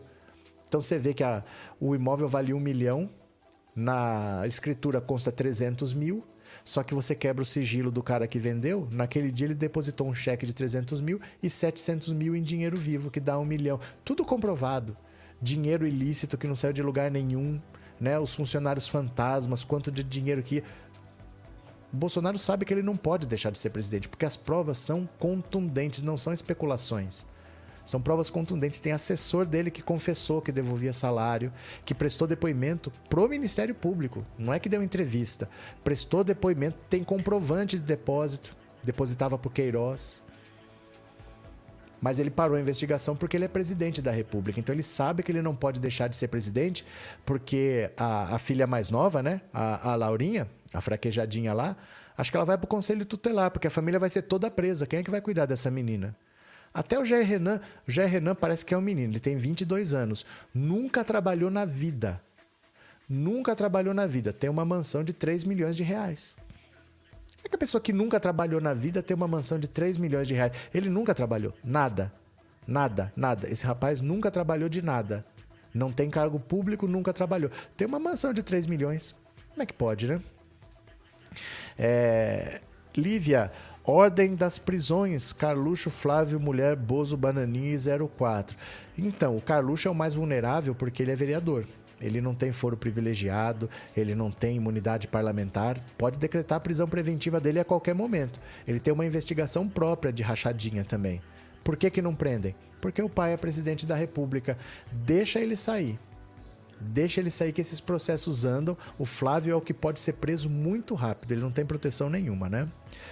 É, Samuel, então por isso que milhares de pessoas morreram em cruzadas ou foram perseguidas por causa da religião na Idade Média e não resolveu nada, só enriqueceu elites religiosas. É, sempre quem morre tá deixando alguém vivo mais rico, né? Nunca é por acaso. Cari Oliveira, se não for nada confiscado, ele terá dinheiro pelo resto da vida para se sustentar esse bozinho. É que assim, é difícil saber hoje o que, que ele tem, porque você primeiro vai ter que investigar ele, enquanto ele for presidente da República, ele só vai ser investigado se o Augusto Aras autorizar. como ele é um engavetador geral da República, não vai ter investigação nenhuma enquanto ele for presidente. Só que em dezembro, se ele perder a eleição, ele já não é. Ele fica à disposição da justiça. Aí você começa a investigar. Porque assim, ó, olha só, o caso das rachadinhas do Flávio, gente, ferra a família toda. Porque a rachadinha não era só salário. A rachadinha era o dinheiro do Vale Transporte, do Vale Alimentação, das férias, do 13 terceiro, tudo isso tinha rachadinha. Então, o que, que eles faziam para aumentar ainda esse bolo? O cara era funcionário fantasma, vamos dizer que o salário era 10 mil. O cara ficava com mil e devolvia nove. É, ele não trabalhava, ele nem ia lá, ganhava mil sem fazer nada, para ele estava bom. Só que para aumentar esse dinheiro, o que, que eles faziam? O cara não assinava as férias oficialmente, ele estava com férias vencidas, fazia lá, colocava que assinava o ponto que tinha feito hora extra, ficava lá no banco de horas, aí de tempos em tempos demitiam demitia esse cara, porque aí era demitido sem justa causa, o cara sacava o fundo de garantia, sacava o 13 terceiro proporcional, férias proporcionais e vinha uma bolada de uma vez. Essa bolada ia tudo para rachadinha. Só que esse cara que foi demitido, ele não poderia ser recontratado, só depois de 90 dias. Então, o Jair demitia, o Flávio contratava. O Flávio demitia, o Carlos contratava. Eles faziam dança de cadeira de assessores. Então você sabe que o Jair Bolsonaro fazia rachadinha porque você não investigou o Bolsonaro. Você não quebrou o sigilo do Bolsonaro. Mas o assessor dele é o mesmo do Flávio e é o mesmo do Carluxo. E eles foram investigados. No tempo em que eles eram assessor do Jair Bolsonaro, o padrão era o mesmo. Cai o salário, no dia seguinte o cara saca em dinheiro vivo 90%, aí deposita. É o mesmo padrão. Então existia rachadinha no gabinete do Jair, mas não pode investigar. A gente sabe que tem pelas investigações dos outros, porque são os mesmos assessores. Na quebra de sigilo deles, nessa época aqui, o padrão é o mesmo e ele era assessor do Jair. Eles faziam dança de cadeiras, demitindo e contratando assessor para pegar essa bolada de fundo de garantia, 13 terceiro, 40% de rescisão, você entendeu? Bem complicada a situação deles, bem complicadas. Graça, o velho da Havan, mascote do genocídio, está no palanque junto com as autoridades ao lado do presidente de Portugal. Ó, parece que acabou a transmissão, né? Parece que acabou o desfile. Deixa eu ver o que é mais. Família mega gananciosa. É porque é muito dinheiro. E eu digo mais para vocês. Esse patrimônio que comprou 107 imóveis, 51 deles em dinheiro vivo, isso é só rachadinha? Ou tem outros dinheiros? Porque assim, a gente brinca família, mas sabe o que, que é uma milícia? A gente não, não associa uma coisa com a outra. Normalmente começa assim. Vamos dizer que na minha rua aqui, ó, começa a ter alguma coisinha, passa uma molecada, quebra um retrovisor, aí entra numa loja, rouba alguma coisinha, começa a ficar ruim aqui. Aparece um policial e fala: Olha, vocês querem que eu resolva aqui? Eu vou resolver. Vocês me dão 50 reais cada um aí e não vai acontecer mais nada. Aí todo mundo dá, cada um dá 50 reais e ele dá um jeito. Ninguém sabe que jeito que é, mas ele dá um jeito e para de ter crime. Com o tempo, ele já não começa a pedir, ele começa a exigir. Ó, oh, eu quero 100 agora, eu quero não sei o que tal. Só que o PM que faz isso, ele está cometendo uma, irregularidade. O PM ele não pode fazer bico. Ele não pode. E às vezes o dar o jeito envolve alguns métodos meio truculentos, vamos dizer assim. Aí quando dá problema, eles precisam de alguém poderoso com costas quentes para liberar para ele lá na justiça. A gente tem vídeo do Bolsonaro em Brasília defendendo o Adriano da Nóbrega, que estava preso, condenado a 19 anos e meio de prisão. O Adriano da Nóbrega é chefe da milícia chamada Escritório do Crime, que é um grupo de matadores de aluguel. Eu vou mostrar o vídeo aqui para você do Bolsonaro em Brasília defendendo o Adriano da Nóbrega, que estava preso por crime hediondo, condenado a 19 anos e meio de prisão. Olha aqui, ó, vejam. Presidente, presidente, pela primeira, primeira vez, vez eu compareci integralmente a um tribunal de júri na segunda-feira próxima passada. Estava sendo julgado um tenente da Polícia Militar de nome Adriano. A acusação era que numa, numa incursão, numa favela, teria sido, uh, teria sido executado um elemento que, apesar de envolvimento com o narcotráfico, a imprensa deu conotação que ele era apenas um simples flanelinha. E todas as testemunhas de acusação, seis no total, todos tinham envolvimento com o tráfico, todos, o que é muito comum. E ele era o décimo militar a ser julgado. Cinco haviam sido condenados e quatro absolvidos. E o que é, o que é curioso, deputado Betão, você, Excelência que é do Rio de Janeiro, é que o militar que havia apertado o gatilho e matou realmente aquele elemento, ele foi absolvido. E o tenente, comandando, que era o comandante da operação, foi condenado a 19 anos e 6 meses de prisão, inclusive enquadrado como crime hediondo. Olha aí, ó. Olha quem é que defende bandido. Então, como que muitas vezes isso vira dinheiro? Porque você, para defender esse cara, você cobra uma parte do que a milícia arrecada, eles têm que dar para algum político que, quando der algum problema, vai defender, vai liberar, vai tentar tirar o cara da prisão. O Adriano da Nóbrega, enquanto ele era policial, ele foi preso três vezes. E depois a testemunha ia lá, mudava depoimento, não sei o que acontecia, ele saía. Até que ele foi expulso da PM por envolvimento com a máfia do jogo do bicho. Mas três vezes ele ficou preso por assassinato e numa das vezes o Bolsonaro mandou entregar uma medalha para ele. Esse é da Nóbrega aí, ó, do escritório do crime. Então, esse dinheiro vem das milícias também. As milícias pagam para ter proteção. Ah, na loja de chocolates do Flávio Bolsonaro, tinha compras de 20 mil reais de chocolate. Vai gostar de chocolate assim. Pagas em dinheiro vivo pagas em dinheiro vivo. Gente, uma loja da Copenhagen, o chocolate é caro, eu sei. Mas por ser caro, as compras são feitas no débito ou no crédito. Elas não são feitas em dinheiro vivo. Um policial fez uma compra de 20 mil reais em dinheiro vivo. Ele estava comprando chocolate ou ele estava injetando dinheiro na conta da empresa? E aí era engraçado, porque o Flávio tinha um sócio.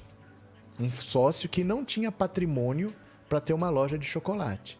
Sempre que entrava um dinheiro grosso desse em dinheiro vivo, no dia seguinte o Flávio sacava. Esse sócio nunca fez nenhuma retirada de dinheiro. Então é tanta prova, é tanta coisa. Esse dinheiro, eu garanto para vocês, não vem só de rachadinha. Vem de outras coisas envolvendo milícia, dinheiro que a gente não sabe nem de onde. É muito grave o tipo de bandidagem que as pessoas elegeram em 2018, viu? É, é, muito bom ter alguém que pesquisa e nos passa as notícias boas e as ruins, confio em suas análises. Abraço, Márcia. Obrigado pelas palavras e obrigado por ser membro. Obrigado pelo superchat, viu? Então o Bolsonaro sabe muito bem que ele não pode ser preso, porque a hora que forem investigar esses imóveis e vão ver de onde que saiu tanto dinheiro, não é só de salário de assessor, não. O Adriano da Nóbrega, que é o chefe do escritório do crime, a mãe dele e a esposa dele eram assessoras fantasmas lá do Flávio Bolsonaro. Então, dinheiro público ia para a mãe e a esposa do miliciano. Esse dinheiro ia para as milícias, financiava a construção de prédios irregulares em área de milícia. O lucro voltava por um restaurante que estava registrado no nome da mãe do Adriano da Nobre. Gente, tudo desenhado no inquérito. E a investigação parou. E a investigação parou, né? Porque o cara é presidente da República. Quando ele não for, o bicho pega. Né? É, família Boca de Leão, que nem o José Serra, para eles nada chega, apetite insaciável. Tem muitos políticos que têm costas quentes, porque a justiça no Brasil, sabe uma coisa que as pessoas não percebem? Ah, e o STF se mete em tudo, o STF se mede na política. Gente, a justiça no Brasil, ela é política. Porque para você ser juiz, você presta um concurso. Lá na primeira instância, você entra por concurso. Mas depois é por indicação política. Para você ir para a segunda instância virar desembargador, é indicação. Para você virar ministro do STJ, é indicação. Para você virar ministro do STF, é indicação. Então você tem que bajular político, você tem que ser amigo dos políticos. Eu não posso ser muito severo com o político porque eu vou depender da indicação dele depois. Né? Então os, os próprios ministros, a desembargadores, eles fazem lobby. Ó, o Cássio Nunes Marques, ele virou ministro do STF pro STJ, ele já tinha um cara que era amigo dele que ele queria que o Bolsonaro indicasse. E aí você tem o outro que é para ser indicado, não sei. Toda a justiça brasileira, a estrutura da justiça brasileira é política. Não é de se estranhar que a justiça interfira na política, porque ela tem uma natureza, um caráter político, né? Roselita é uma vergonha como tem gente que corre atrás de um homem desse. Faz parte, né? Olha aqui, ó. Você acha que não pode piorar? Sempre pode piorar. Dá uma olhada aqui. Agora eles vão rezar um terço, gente. Tem um grupo católico que vai rezar um terço. Dá uma olhada aqui, ó. Grupo católico rezará terço contra o comunismo em atos pró-Bolsonaro. Isso aqui é saber utilizar a religião. Eles vão rezar um terço contra o comunismo. Não é contra a fome, não é contra a desigualdade, é contra o comunismo. Vamos ver aqui, ó. Fora STF. A organização ultraconservadora católica Instituto Plínio Correia de Oliveira, derivada da antiga TFP, Tradição, Família e Propriedade, estará presente nas manifestações pró-Jair Bolsonaro na Avenida Paulista e na Praia de Copacabana nesta quarta-feira, 7 de setembro. A entidade convocou bolsonaristas para rezar um terço contra o comunismo. Não é possível um negócio desse. Durante os atos em São Paulo e no Rio, também haverá encontros contra o mesmo objetivo em Belo Horizonte e nas cidades menores, como São João del Rei e Campos dos Goitacazes. Gente, em São João del Rei vai ter gente rezando terço contra o comunismo. O Instituto o Instituto tem, entre suas lideranças, o atual chefe da Casa Imperial do Brasil, Dom Bertrand de Orleans e Bragança. Foi na sede dele, localizada em São Paulo, onde foi velado Dom Luiz, irmão de Dom Bertrand e antigo chefe da família. Ele faleceu em junho deste ano. Dom Bertrand, por sua vez, deverá estar em Brasília, segundo o jornal Estadão. A expectativa é que ele participe dos atos pró-monarquia que acontecerão durante as manifestações convocadas por Bolsonaro na esplanada dos ministérios. A TFP, grupo do qual deriva o Instituto Plínio Correia de Oliveira, ganhou notoriedade no Brasil nos anos 60. Ela foi uma das organizações que convocou a Marcha da Família com Deus pela Liberdade em março de 64, ato de apoio ao golpe militar que aconteceria em 1 de abril do mesmo ano. Como mostrou a coluna, o Instituto endossa as ideias de Bolsonaro de que é necessário enfrentar o PT para evitar a volta, a volta do comunismo ao país. Eles já gravaram um vídeo dizendo que uma seita vermelha quer voltar ao poder no Brasil, sem citar diretamente o PT, partido de Lula, cuja bandeira é vermelha. Na terça, Bolsonaro participou de uma missa em Brasília. Nela, o presidente proferiu a oração a Nossa Senhora Aparecida no altar da igreja, discursou ao público presente, pedindo a Deus que o povo brasileiro não experimente as dores do comunismo e chegou a chorar. Gente, isso daqui parece uma tragédia grega, parece um, um, roteiro de Hollywood. Se fosse um roteiro de Hollywood, se você visse um filme com esse enredo, você ia falar. Meu, quem que escreveu isso? Que coisa ridícula. Isso não tem chance de acontecer. É tão absurdo. Quem que escreveu uma história dessa? Mas é realidade. Os caras vão parar para rezar um terço contra o comunismo. Imagina em São João del Rei, o cara vai se dar o trabalho, o cara mora numa cidade bonita, numa cidade histórica, ele vai se dar o trabalho de parar no meio de um feriado para rezar um terço contra o comunismo. Vocês acreditam nisso? Sueli é um verdadeiro circo, tem até palhaço. Ana Oliveira, os bolsonaristas estão desesperados. Espero que eles acordem antes que seja muito tarde para eles, pois tem a lei da semeadura. Tudo que plantamos vamos escolher. Esqueça, Ana. Esqueça, esse pessoal não acorda. Eles optaram por não ver a realidade. O Bolsonaro vai ganhar, vai perder. Eles já escolheram a realidade que eles vão ver. A pesquisa pode falar que subiu, que desceu. Eles já escolheram a realidade para escolher. Esse povo aí vai viver nisso para sempre, viu? Demétrios, isso é tão ridículo quanto benzer armas para a guerra. Pois é, Márcia, é patético. Beto Bertoldi, na ocasião, Bolsonaro comentava uma reportagem sobre a prisão de Maria Aparecida Firmo Ferreira, avó da primeira-dama em 97 pela venda de drogas em Brasília. Não, isso não é verdade. Esse áudio, é, esse áudio é editado. Esse áudio não é verdadeiro, viu? Esse áudio é editado. Esse áudio não é verdadeiro. Ela nunca teve nada disso, não. Show dos Barões das Rachadinhas e patrocínio da imobiliária Bolsonaro Imóveis, Arthur o Sarcástico é, deveriam rezar um rosário para tirar o capeta de Brasília. Célia Marli, Maria do Carmo, rebelde Bolsonaro, nunca mais que Deus nos livre desse, desse presidente. Gente, quem está aqui pela primeira vez, se inscreva no canal.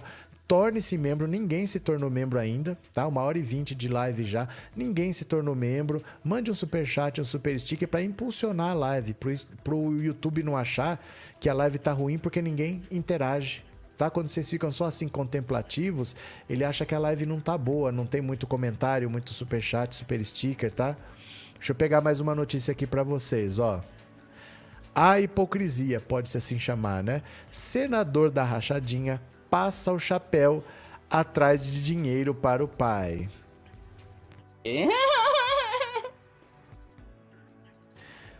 Meu Deus, há quatro anos, além de escarrar o centrão e prometer um duro combate à corrupção, Bolsonaro dizia que não precisava de dinheiro para se eleger. Orgulhava-se do raquítico partido que o apoiava, o PSL, e não se incomodava com seu pouco tempo de propaganda no rádio e na televisão. Afinal, era um político contra o sistema. Eleito para não ser processado, aliou-se ao Centrão e enterrou a Lava Jato. Aderiu ao PL do ex-mensaleiro Valdemar Costa Neto para ser candidato à reeleição. E, embora se valha de dinheiro público para bancar suas despesas de campanha, está atrás de mais e telefona para empresários pedindo ajuda. Não quer gastar do seu bolso. Ali só entra dinheiro não sai. E quando sai é dinheiro vivo para comprar imóveis.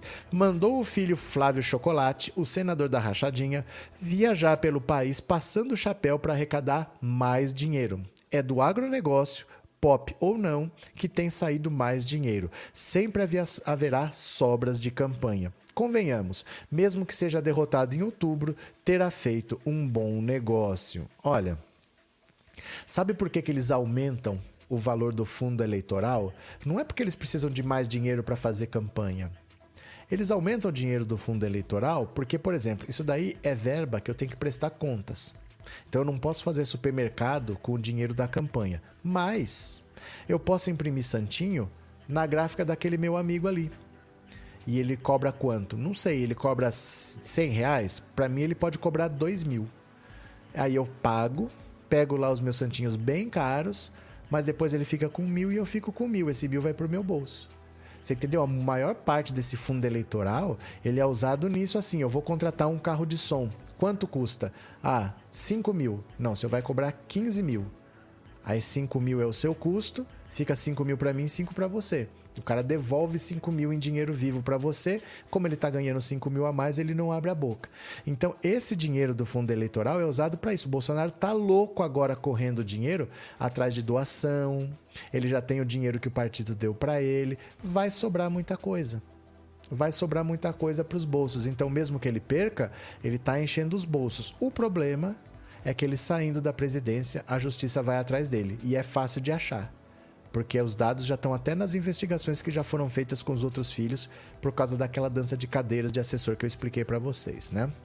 Cadê que mais? Sandra, obrigado pelo super sticker e obrigado pelo apoio, viu, Sandra? Muito obrigado. É, Noeli, eu acho que esses milicianos têm que ser derrotados nas urnas, mas serão, mas serão. Não tenha dúvida que serão. Eles mesmos sabem. Eles mesmos sabem, esse desespero do Bolsonaro é porque ele sabe que é a última chance. Faltam 20 dias para as eleições, ele parou de crescer, ele está caindo, então ele precisa fazer um grande ato, um grande movimento para mostrar que ele tem força, porque senão os próprios apoiadores vão baixar a euforia, vão desanimar. Ele precisa manter o pessoal animado com um grande ato, porque ele sabe que ele está perdendo de 12, 15 pontos por aí. Ele sabe. O gado pode falar que não sabe, mas ele sabe. Quero ver igrejas vendidas, boa que farão após as eleições. Cadê que mais? Aparecida tenho esperança dessas igrejas evangélicas irem à falência e fechar. Eu quero ver uma. Eu só ouvi falar do Valdemiro. O Valdemiro tomou um calote lá do, do genro, né? Acho que o genro, que deu um calote nele de 800 milhões e tava fechando aí. Saiu da televisão, tava fechando o templo, mas como é que um negócio que não tem custo vai falir? O negócio nem tem custo, né? Não paga imposto nem nada. Atila Gomes, a resposta vai ser dura nas urnas e Lula será o próximo presidente do Brasil. Cadê que mais? Borba, será que ele vai declarar o estado de sítio do pica-pau amarelo? De repente ele até faz, porque ele é tão imprevisível que ninguém sabe o que ele vai falar, mas de repente, numa dessa, pode até sair um negócio desse, né? Olha mais uma aqui, ó. A compra de imóveis com dinheiro vivo virou o maior problema de Bolsonaro na campanha. Porque isso aqui, ele não pode explicar. Ele não tem como explicar isso, né?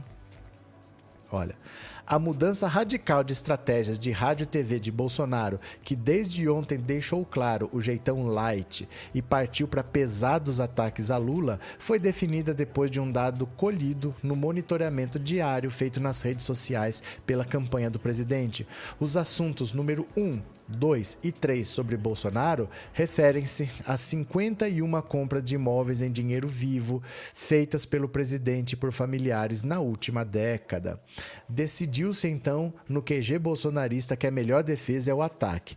Portanto, o momento passou a ser o de descer a borduna em Lula. O objetivo é aumentar a rejeição do petista com vídeos em que Geraldo Alckmin bate no atual companheiro de chapa, assim como partirá para cima da família do ex-presidente. Está previsto em, para breve um vídeo em que a estrela será Gedel Vieira Lima, ou mais especificamente os 51 milhões em dinheiro vivo que o ex-ministro apoiador de Lula guardava num apartamento de sua família. A estratégia inclui também Claro, tentar explicar as compras desses imóveis, mas não na campanha de TV. O ministro Fábio Faria, ontem mesmo, já estava no Instagram falando sobre o tema.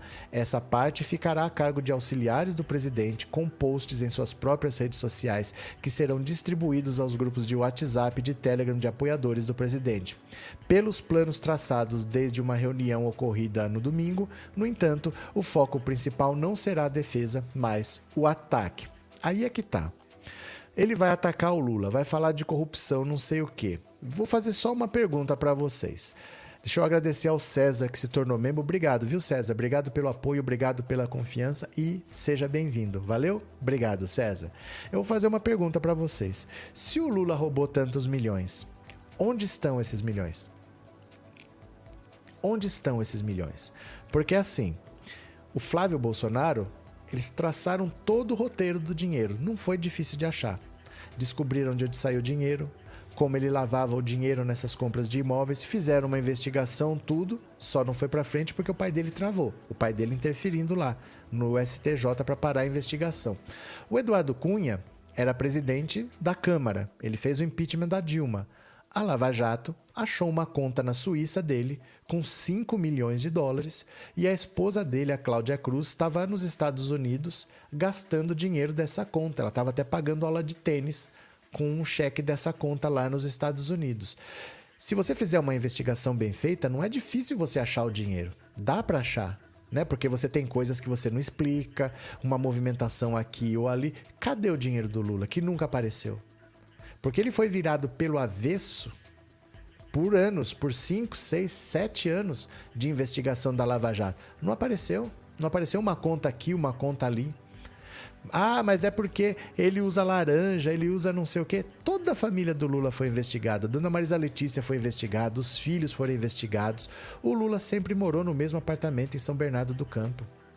Se o Lula roubou tanto, cadê esse dinheiro que não apareceu? Porque se tivesse, eles achavam, eles acharam do Eduardo Cunha. Por que, que não achariam do Lula? E não apareceu ainda esse dinheiro.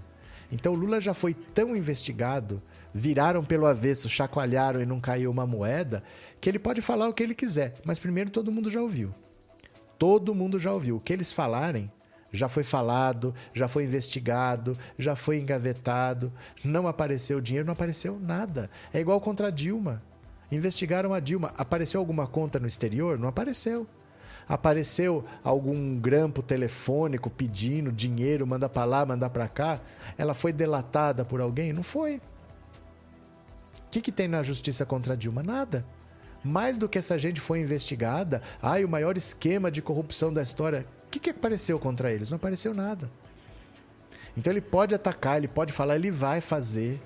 Mas tudo que ele falar, o Dallagnol já falou, o Sérgio Moro já falou, a Rede Globo já falou. A Rede Globo, que tanto atacou o PT, sempre que falava da corrupção na Petrobras, vinha um olhoduto aqui atrás soltando dinheiro.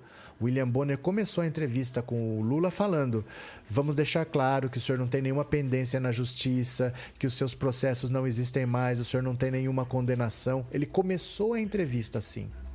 Já com o Bolsonaro, ele começou a entrevista falando que ele mente, que ele mentiu sobre remédio que não funciona, que ele mente que as urnas eletrônicas não são confiáveis, que ele mente que o sistema eleitoral tem fraude, que ele imitou gente com as com asfixia durante a Covid.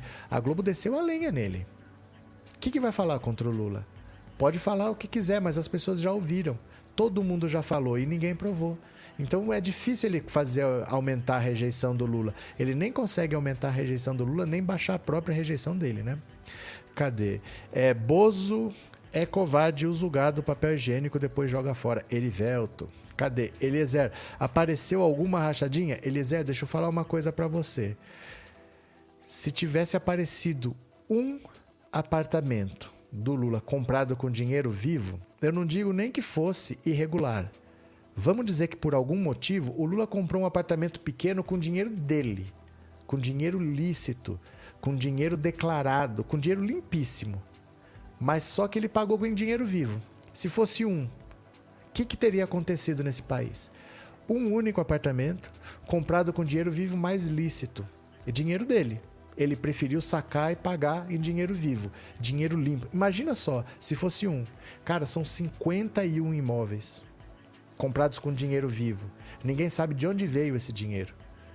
De onde que veio? Pagou imposto? Ninguém sabe. É lícito? É ilícito? 51 imóveis no nome da família toda. E ele quer fazer aumentar a rejeição ao Lula. Deixa ele, né?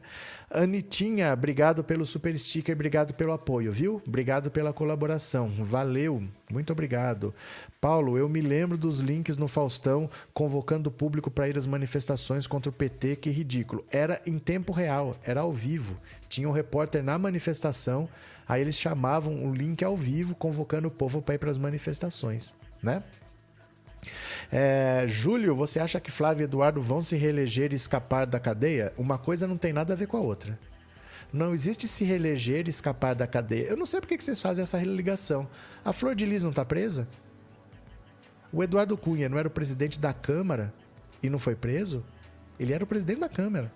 Não existe isso se reeleger e escapar da cadeia.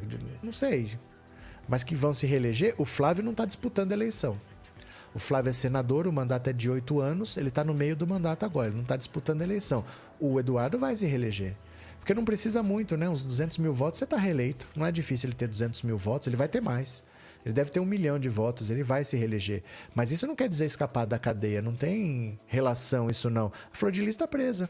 O Eduardo Cunha foi preso. O cara que fez o impeachment da Dilma foi caçado e preso. Então não é assim. É que o Bolsonaro interfere. O problema não é eles terem o cargo, porque o Flávio, o, o Carluxo, o Carluxo não tem imunidade parlamentar, não tem foro privilegiado e a rachadinha dele não mandou ele para cadeia ainda. É porque o pai é presidente. Quando o pai não for mais presidente, as coisas andam, entendeu? Cadê? É, Márcia, quero um inferno do Bolsonaro aqui na Terra. Que palavra de amor. Cadê Aparecida? Boa tarde. O povo não aceita pobre e preto no poder. Caso do Lula era pobre. Pobre e nordestino, né? Pobre e nordestino. Nada que o nordestino faça é bom o suficiente. Para mim, a melhor prefeita que São Paulo já teve é a Luísa Erundina. Ela foi excelente na administração. As pessoas falavam que ela era analfabeta. Por ela ser nordestina, ela é professora da PUC. Ela tem mestrado, ela tem doutorado, é uma pessoa preparada e fez uma administração excelente. Mas o nordestino, nada é bom o suficiente. Tem muito preconceito, sim, pelo Lula ser pernambucano, viu? Cadê? É, Neide, por que não aconteceu o impeachment? Não entendo. Porque o impeachment, Neide, o impeachment é um julgamento político, não é um julgamento judiciário. Isso não vai para a justiça e a justiça decide. É um julgamento político. É decidido na Câmara e no Senado. Quem aceita pedidos de impeachment é uma pessoa só. É o presidente da Câmara, que o Bolsonaro elegeu para não aceitar nenhum pedido de impeachment. Eu mesmo tenho um pedido de impeachment lá. Faz mais de dois anos que está lá. Ele não aceita. Enquanto ele não aceitar, não vai para o plenário. Se for para o plenário, o Centrão também tem votos suficientes para evitar que o pedido seja aprovado. Então, essa palhaçada, ai, mas será que o Alckmin é o novo Temer, não vai ter golpe? Gente, se você tiver votos na Câmara, não existe golpe. Se você tiver o presidente da Câmara que não aceite um pedido de impeachment, não tem golpe. O Bolsonaro está mostrando para gente que não tem golpe. É só botar um cão de guarda, presidente da Câmara, um outro cão de guarda na PGR, comprou o Centrão, acabou. Você pode ir para a rua pedir impeachment quando você quiser, que não vai ter. Porque ele trancou as entradas, entendeu? É por causa disso, o julgamento é político. Ele comprou os votos que ele precisava, né? É, Gil Dásio, Bozo já perdeu as eleições em 2023, ele vai direto para Bangu, Lula presidente. É, não sei se é direto. Não sei se é direto, porque ele vai ter que primeiro ser investigado, vai ter que ser denunciado, aí um dia vai ter um julgamento, ele pode ser inocentado nesse julgamento, mas ele pode ser condenado, e aí ele pode recorrer em liberdade, aí vai para segunda instância. Não é assim, ó. O Lula, ele saiu da presidência em 2010. Aí acusaram ele de ter recebido uma reforma num apartamento como propina em 2014. Ele foi denunciado pelo PowerPoint do Dallagnol em 2016 para ele ser preso em 2018. Então não é assim, ele sai e vai direto para cadeia. Vai ter que ter uma investigação, que vai colher provas, vai tomar depoimento. Isso tudo vai virar uma denúncia para a justiça, a justiça tem que aceitar. É um processo que ocorre que não é tão rápido assim não, mas pode, pode acontecer, né? É, Arlete, nunca gostei de Alckmin, mas se tem uma coisa que ele é, é íntegro. Olha, o que acontece é o seguinte: ele é uma pessoa extremamente útil nesse momento. Porque os estados mais do sul, eles são mais conservadores. Então, se quiser eleger o Haddad, o PT nunca passou perto de eleger um governador. E o Alckmin foi governador de São Paulo quatro vezes. Ele conhece tudo do estado. Então, o Alckmin levar o Haddad pela mão pelo interior é a chave para eleger o Haddad. Sem o Alckmin vice, o PT não teria chance no estado de São Paulo, como nunca teve. Nunca passou nem perto de eleger um governador. Prefeito da cidade de São Paulo já, três vezes. Mas o governador nunca passou perto de eleger. Então é importante o Alckmin para isso, né? Cadê que mais? É, Edson, o Brasil só vai respirar tranquilo com Lula na presidência e o Bolso na cadeia, que é o lugar dele. Pronto. Cadê quem mais? Roseli, as dores do comunismo e as dores causadas pela fome. Ai, deixa eu pegar mais uma aqui para vocês. Vamos ler mais uma aqui. Ó, isso aqui eu quero que vocês prestem muita atenção. Vocês lembram que eu falava para vocês? O Alessandro Molon tá fazendo uma presepada lá no Rio de Janeiro, porque o acordo é ou fica com o governo ou fica com o Senado. É PT-PSB. Em São Paulo, PT ficou com o governo, PSB ficou com o Senado. No Rio ia inverter. Ia ficar o PSB, Freixo, com o governo, e o Senado com o PT. Não, o Alessandro Molon falou: eu quero ser candidato, eu quero ser candidato. Quase jogou no lixo a aliança, prejudicando o Freixo. Fez um circo. Sabe qual que é o resultado disso tudo? Dá uma olhada aqui, ó. IPEC no Rio. Romário lidera a corrida ao Senado com 24 pontos de vantagem. Olha onde está o Alessandro Molon, que fez essa palhaçada toda. Ah, ele tem muito mais votos. Olha onde ele está. Uma pesquisa IPEC divulgada ontem, na terça-feira, aponta que Romário continua a liderar com folga a corrida ao Senado pelo Rio. O senador e candidato à reeleição oscilou dois pontos para cima na comparação com a rodada anterior, de 30 de agosto, e tem 24 pontos de vantagem sobre a segunda colocada, que é a Clarissa Garotinho. Quem está em segundo é a filha do Anthony Garotinho. Não tem nem Alessandro Molon passando perto. Olha só. A gente tem no Rio de Janeiro. Deixa eu diminuir para caber tudo na tela, ó. Ó. Ah, fica estranho. Essa carta capital é estranha, ó. Então vamos lá, vai ter que ser assim mesmo. Romário tem 32. Em segundo lugar tá a Clarissa Garotinho. Depois em terceiro com 7 tem 3. Tem o Alessandro Molon empatado com o Cabo da Ciolo e empatado com o André Siciliano. Ai, mas eu sou contra o siciliano porque o Molon tem mais votos. Se não for o Molon, vai eleger o Romário. Olha, ele tá empatado com o siciliano e com o Cabo da Ciolo. Essa palhaçada toda que ele fez tá fazendo ele perder para Clarissa Garotinho e empatar com o André Siciliano e empatar com o Cabo da Ciolo e um pontinho à frente do Daniel Silveira. Todo esse barulho, todo esse perrengue para nada, né? O IPEC entrevistou 1.504 pessoas entre 3 e 6 de setembro. Então, olha só, que fique muito claro isso aqui. Existia um acordo, existia um acordo que foi cumprido integralmente em São Paulo. O Márcio França retirou a candidatura ao governo, cedendo a vaga para o PT, e ele ficou com a vaga ao Senado pelo PSB. O mesmo acordo era para ter se repetido no Rio. O André Siciliano retirou a candidatura ao governo, para que o Freixo fosse candidato e ele ia ficar então com a vaga ao Senado. Mas o Alessandro Molon queria porque queria, porque queria, porque queria ser candidato a senador. Ele achava que ele tinha muito mais votos com o André Siciliano. Estão empatados e empatados com o Cabo da Ciolo. Perdendo para Clarissa Garotinho. E vendo o Romário dois anos luz à frente. Então, essa palhaçada toda que aconteceu no Rio de Janeiro, o Molon aprontou, aprontou, aprontou. Cadê o Alessandro Molon que vai barrar o Romário? Não está passando nem perto disso. Arrumou briga com todo mundo. Quase que o PT se afasta do Freixo. É porque o Lula, pessoalmente, ele gosta do Freixo, ele não cogitou tirar o apoio, abandonar o Freixo, mas o Alessandro Molon não cumpriu com o acordo para estar tá com 7% empatado com o Cabo da Ciolo. Como é que pode, né? É... As, tem pessoas que colocam o ego tão à frente de, do interesse público. Ele poderia ser um, ser um, deputado muito bem votado e depois ser o candidato ao governo, um senador apoiado pelo Lula. Ele preferiu brigar com Lula. Como que numa eleição em que o Lula pode vencer no primeiro turno, ele acha que o certo é brigar com o Lula, mas não dá para entender um negócio desse, né? Bom, ele era do PT, saiu porque quis também, podia estar tá quietinho lá, né? Bom dia, Luiz Célio. E na questão do Lula só foi tão rápida a prisão porque os processos dele foram acelerados para ele não conseguisse ser candidato. Luiz, vou falar para você uma coisa que só aconteceu com o Lula. O Lula foi julgado em segunda instância é, para ser preso antes da eleição no recesso do judiciário o judiciário estava de férias. Eles se reuniram em fevereiro para condenar o Lula. Acredite você ou não. O Sérgio Moro condenou, o caso foi lá para o TRF4. No recesso do judiciário, o processo de 20 mil páginas chegou. Cinco dias depois já estava lido, 20 mil páginas. O, o judiciário estava em recesso, eles voltaram para julgar o Lula no meio das férias e condenaram o Lula em fevereiro. Aí o Sérgio Moro ainda demorou e ninguém entendeu porque ele estava demorando e eles pediu mandado de prisão em abril. Aí o Lula foi preso em abril. Mas aí o Lula foi condenado no recesso do judiciário. Nunca vi um negócio desse, né?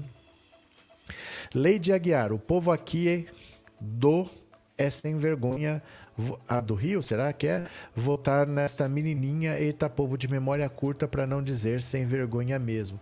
Não, mas é que assim também, não é uma grande quantidade, são 8%. Às vezes, quando você tem um nome famoso atrelado a você, a pessoa vota meio que por votar. Ninguém nem leva muito a sério, eles esquecem até em quem eles votaram, mas quando você tem alguém famoso te apoiando, ela é filha do Antônio Garotinho. O cara tem um certo nível de conhecimento. Acaba tendo voto, né? 8% não é tanto assim, não tem nem 10%. Agora, o papelão é do Molon, que está com 7%, empatado com o Cabo da Ciolo. Depois de todo esse terremoto que ele fez, ele não está vencendo nem o Cabo da Ciolo, né?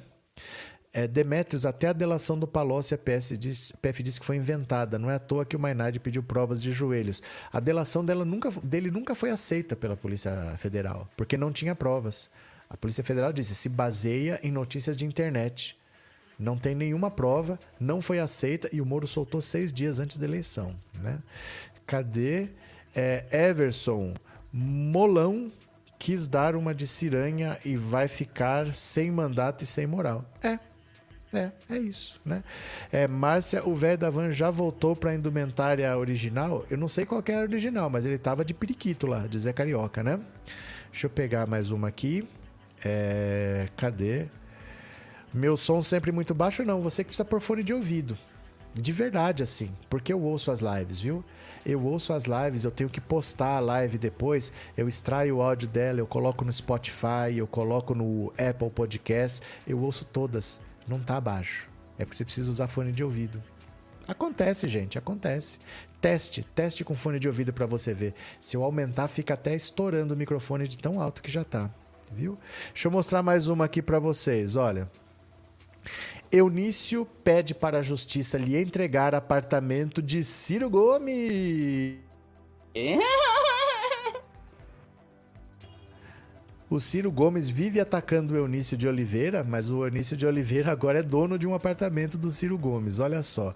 O ex-presidente do Senado, Eunício de Oliveira, entrou com uma ação no dia 31 de agosto para a justiça lhe garantir a posse de um apartamento em Fortaleza que está em nome de Ciro Gomes. Eunício comprou o um imóvel em leilão judicial por 520 mil em julho do ano passado. A justiça leiloou o apartamento porque o presidenciável foi condenado a pagar uma indenização por danos morais ao ex-presidente Collor Collor. Ciro chamou Collor de playboy safado e cheirador de cocaína em uma entrevista de 99. Eunício, que disse ter comprado o imóvel por sacanagem, alega que nunca teve acesso ao apartamento e que Ciro está lucrando com o aluguel do espaço para uma terceira pessoa. A transferência do imóvel está congelada porque a Caixa quer receber o dinheiro da venda antes de Collor. Em outubro de 2020, após a penhora do apartamento, Ciro obteve um financiamento de 300 mil na Caixa para quitar o imóvel. Ele fez alienação fiduciária e entregou o apartamento em questão como garantia ao banco. É, na ação, Eunício afirma que as divergências entre Ciro e a Caixa não podem impedi-lo de ter acesso ao imóvel e exige o despejo dos atuais ocupantes em até 48 horas.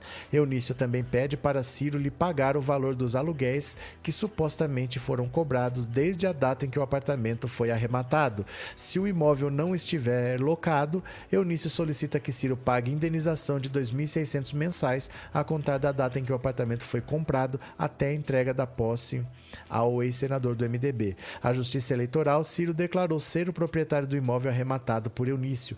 O apartamento afirmou, o presidenciável afirmou ao TSE que o apartamento está avaliado em 687 mil reais. Aqui é o seguinte, ó. O Ciro tem um apartamento é, em Fortaleza. Esse apartamento ele acabou perdendo na justiça porque ele apaga, é, ele chamou o Collor de playboy safado, cheirador de cocaína em 1999. O Collor processou e ganhou uma indenização. Essa indenização o Ciro não pagou, então o Collor conseguiu na justiça penhorar o imóvel. Esse imóvel foi a leilão e o Eunício de Oliveira, sabendo disso, ele foi lá e arrematou de sacanagem mesmo, porque toda entrevista que ele dá ele fala: o, Lula está com o Eunício de Oliveira, que é um ladrão. Ele tem uma empresa que presta serviço para Petrobras. O Lula deu um contrato para ele de 300 milhões. Você já ouviram essa história? Ele processou o Ciro Gomes e ganhou. Isso é uma coisa. Ele processou o Ciro Gomes e ganhou. Só que ele ficou sabendo que o imóvel do Ciro Gomes estava indo a leilão, foi lá e arrematou. Foi lá e arrematou e agora ele fala: Eu quero esse meu imóvel. Ele nem tem interesse de usar, ele só comprou porque era do Ciro Gomes para sacanear. No leilão é sempre vendido por menos mesmo, era para sacanear o Ciro Gomes. Só que esse imóvel o Ciro financiou. O Ciro financiou esse imóvel. Então a Caixa, antes de passar o imóvel para o Eunício, ela quer falar: Eu quero o meu de volta porque eu dei dinheiro para ele comprar esse apartamento. Então agora que foi leiloado, antes de passar o imóvel para você, eu quero o meu dinheiro. E tá essa briga na justiça. Mas o Ciro Gomes que fala tanta coisa, eu vi a corrupção, eu provo, eu sei. As pessoas que ele acusa processam ele cobrando as provas, ele não tem, ele perde na justiça. É garganta desse Ciro Gomes. É garganta. Ele fala, fala, fala, ele não tem prova de nada. O Lula falou no debate para ele: você ainda vai me pedir desculpas pelas coisas que você fala. O Lula ali foi muito firme, mas muito sentido. Dava para sentir nas palavras dele mágoa com Ciro Gomes e fala: você ainda vai me pedir desculpas pelas mentiras que você conta.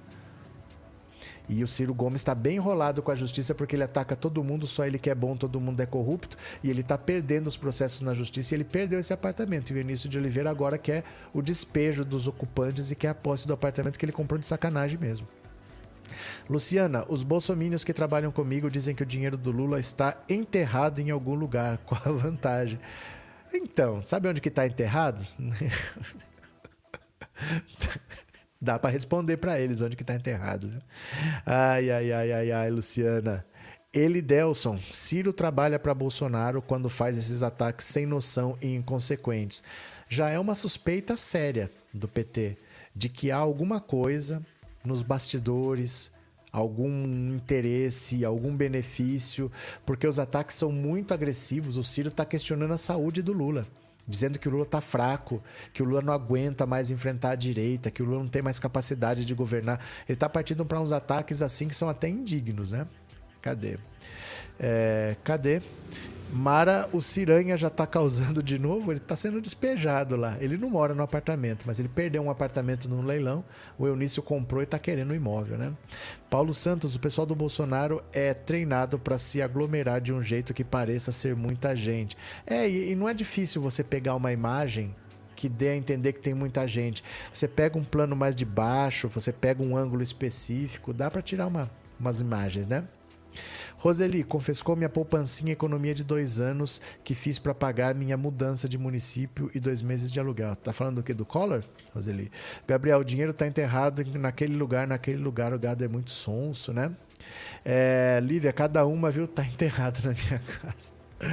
Oh, meu Deus do céu. Agora deixa eu falar de uma pessoa que faz tempo que vocês não veem. Uma loirinha da cara de bolacha. Lembra da Sarah Winter? Cadê a loirinha da cara de bolacha? Dá uma olhada aqui, ó.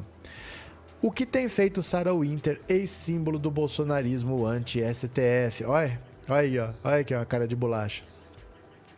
Símbolo do bolsonarismo anti-STF em 2020, a ativista Sarah Winter vive atualmente no México e tem dado palestras sobre ideologia de gênero. A última, nessa terça-feira, tem o seguinte tema: Como tirar sua filha do feminismo. Ela também decidiu mudar o próprio nome artístico e deixou o inverno para trás. Agora apresenta-se como Sarah Huff em 2020, a ativista ganhou notoriedade ao organizar o pitoresco movimento 300 do Brasil. O grupo era composto por radicais, um bando de veinho. Era um bando de veinho, não era radicais, que reivindicavam, entre outras barbaridades, o fechamento do STF. Se olhava, dava até dó. Não eram 300, eram uns 18, uns 18 aposentados. É, em uma dessas manifestações, militantes marcharam em direção ao STF usando máscaras, empunhando tochas e entoando cânticos. É, eles subiram no STF, eles tentaram invadir o STF, não conseguiram, eles subiram. Aí a polícia tocou eles do telhado, aí fora eles jogaram rojão na direção do STF. Ali a coisa ficou meio feia. Aí ela foi presa, ficou um ano em prisão domiciliar. Aí o processo dela ainda não se encerrou, porque está lá naqueles inquéritos sigilosos, mas ela casou e mudou para o México. Está morando no México agora. Ela virou Sarah Huff. Sarah Huff, né? É muito tonta. Sabe o que aconteceu, Olivia? Eu vou explicar por que, que ela fez isso. Porque a Carla Zambelli e ela, as duas faziam parte do movimento que se chamava Femen. Ó. Deixa eu te mostrar aqui uma foto aqui. Tanto a Carla Zambelli como a Sarah Winter fazia parte de um movimento que chamava Femen. Olha aqui, ó, deixa eu pegar, ó, dá uma olhada aqui. Esse movimento é ucraniano é aquelas moças que andam, aparecem nos lugares assim, sem a parte de cima da roupa para fazer protesto. Então olha aqui, ó, essa loirinha aqui é a Sara Inverno e aqui na ponta é a Carla Zambelli grávida. As duas faziam parte do Fêmen, ó. As duas faziam parte desse movimento. Elas se conheceram, ó, elas estão no vão livre do MASP aqui, ó. Elas se conheceram em São Paulo nesse movimento que é de origem ucraniana. Aí, a Carla Zambelli antes largou o Fêmen. Ela falou: não, eu não sou mais é, feminista, eu não faço mais parte do FEME, agora eu sou católica conservadora. E aí ela entrou para o movimento nas ruas e foi fazer manifestação pelo impeachment da Dilma, aí mesmo na Paulista. Ela fez um acampamento ali pelo impeachment da Dilma e depois ela entrou para a política no bolsonarismo e se elegeu. A Sarah Winter ela saiu depois do Fêmen. Ela saiu não, ela foi saída. A líder do Fêmen lá da Ucrânia veio aqui e mandou ela passear acabou o Fêmea Brasil. Ela entrou para a política e tentou ir na cola da Carla Zambelli, só que todo mundo se elegeu. Se elegeu o Kim Kataguiri, todo mundo no bolsonarismo se elegeu. E a Sarah Winter não. Ela estava junto ali no movimento nas ruas, ela fez acampamento na polícia com a Carla mas ela não se elegeu. Então ela falou: Eu vou fazer a mesma coisa que a Carla fez. Ela não fez um acampamento em São Paulo, vou fazer um acampamento em Brasília. Inventou esse 300 do Brasil aí com a pretensão de entrar na política, entendeu? Só que não deu em nada, porque o STF foi para cima, o Xandão mandou prender, o Xandão não teve conversa, ela ficou um ano praticamente em prisão domiciliar, sem poder trabalhar, sem poder fazer nada. Aí quando ele relaxou a prisão dela, ela ainda aguarda o julgamento, ela voltou para São Carlos, que ela é de São Carlos, para casa da mãe, aqui em São Paulo. E aí eu não sei quem que ela arrumou, ela tá morando no México, casou e tá lá. Não sei o que ela vai fazer da vida dali para frente. Mas ela era amiga da Carla Zambelli nessa época aí. No tempo que a Carla Zambelli era fiscal de banheiro de manifestação, né? Sandro, Ciro Paris está ajudando o Bolsonaro, está na cara. Tá ficando bem claro para bastante gente, né? É, João Paulo Zambelli diz que é contra o aborto e ela fez aborto. Não sei. Eu não sei de nada. Quando eu cheguei já estava assim. Michele, ninguém tá nem aí pro golpe do Bolsonaro. Gente, os paraquedistas estão caindo em cima dos prédios, em cima das aves. Olha o exército que tem aí para fazer golpe, né? Cadê? Meu Deus, amigo, não diz isso, me faz imaginar o inferno que aconteceu, Gabriel. É, Lemos Júnior ficavam gritando Raul, Raul, aí o pessoal achava que era o Raul Seixas e ninguém levou a sério. Do que vocês estão falando?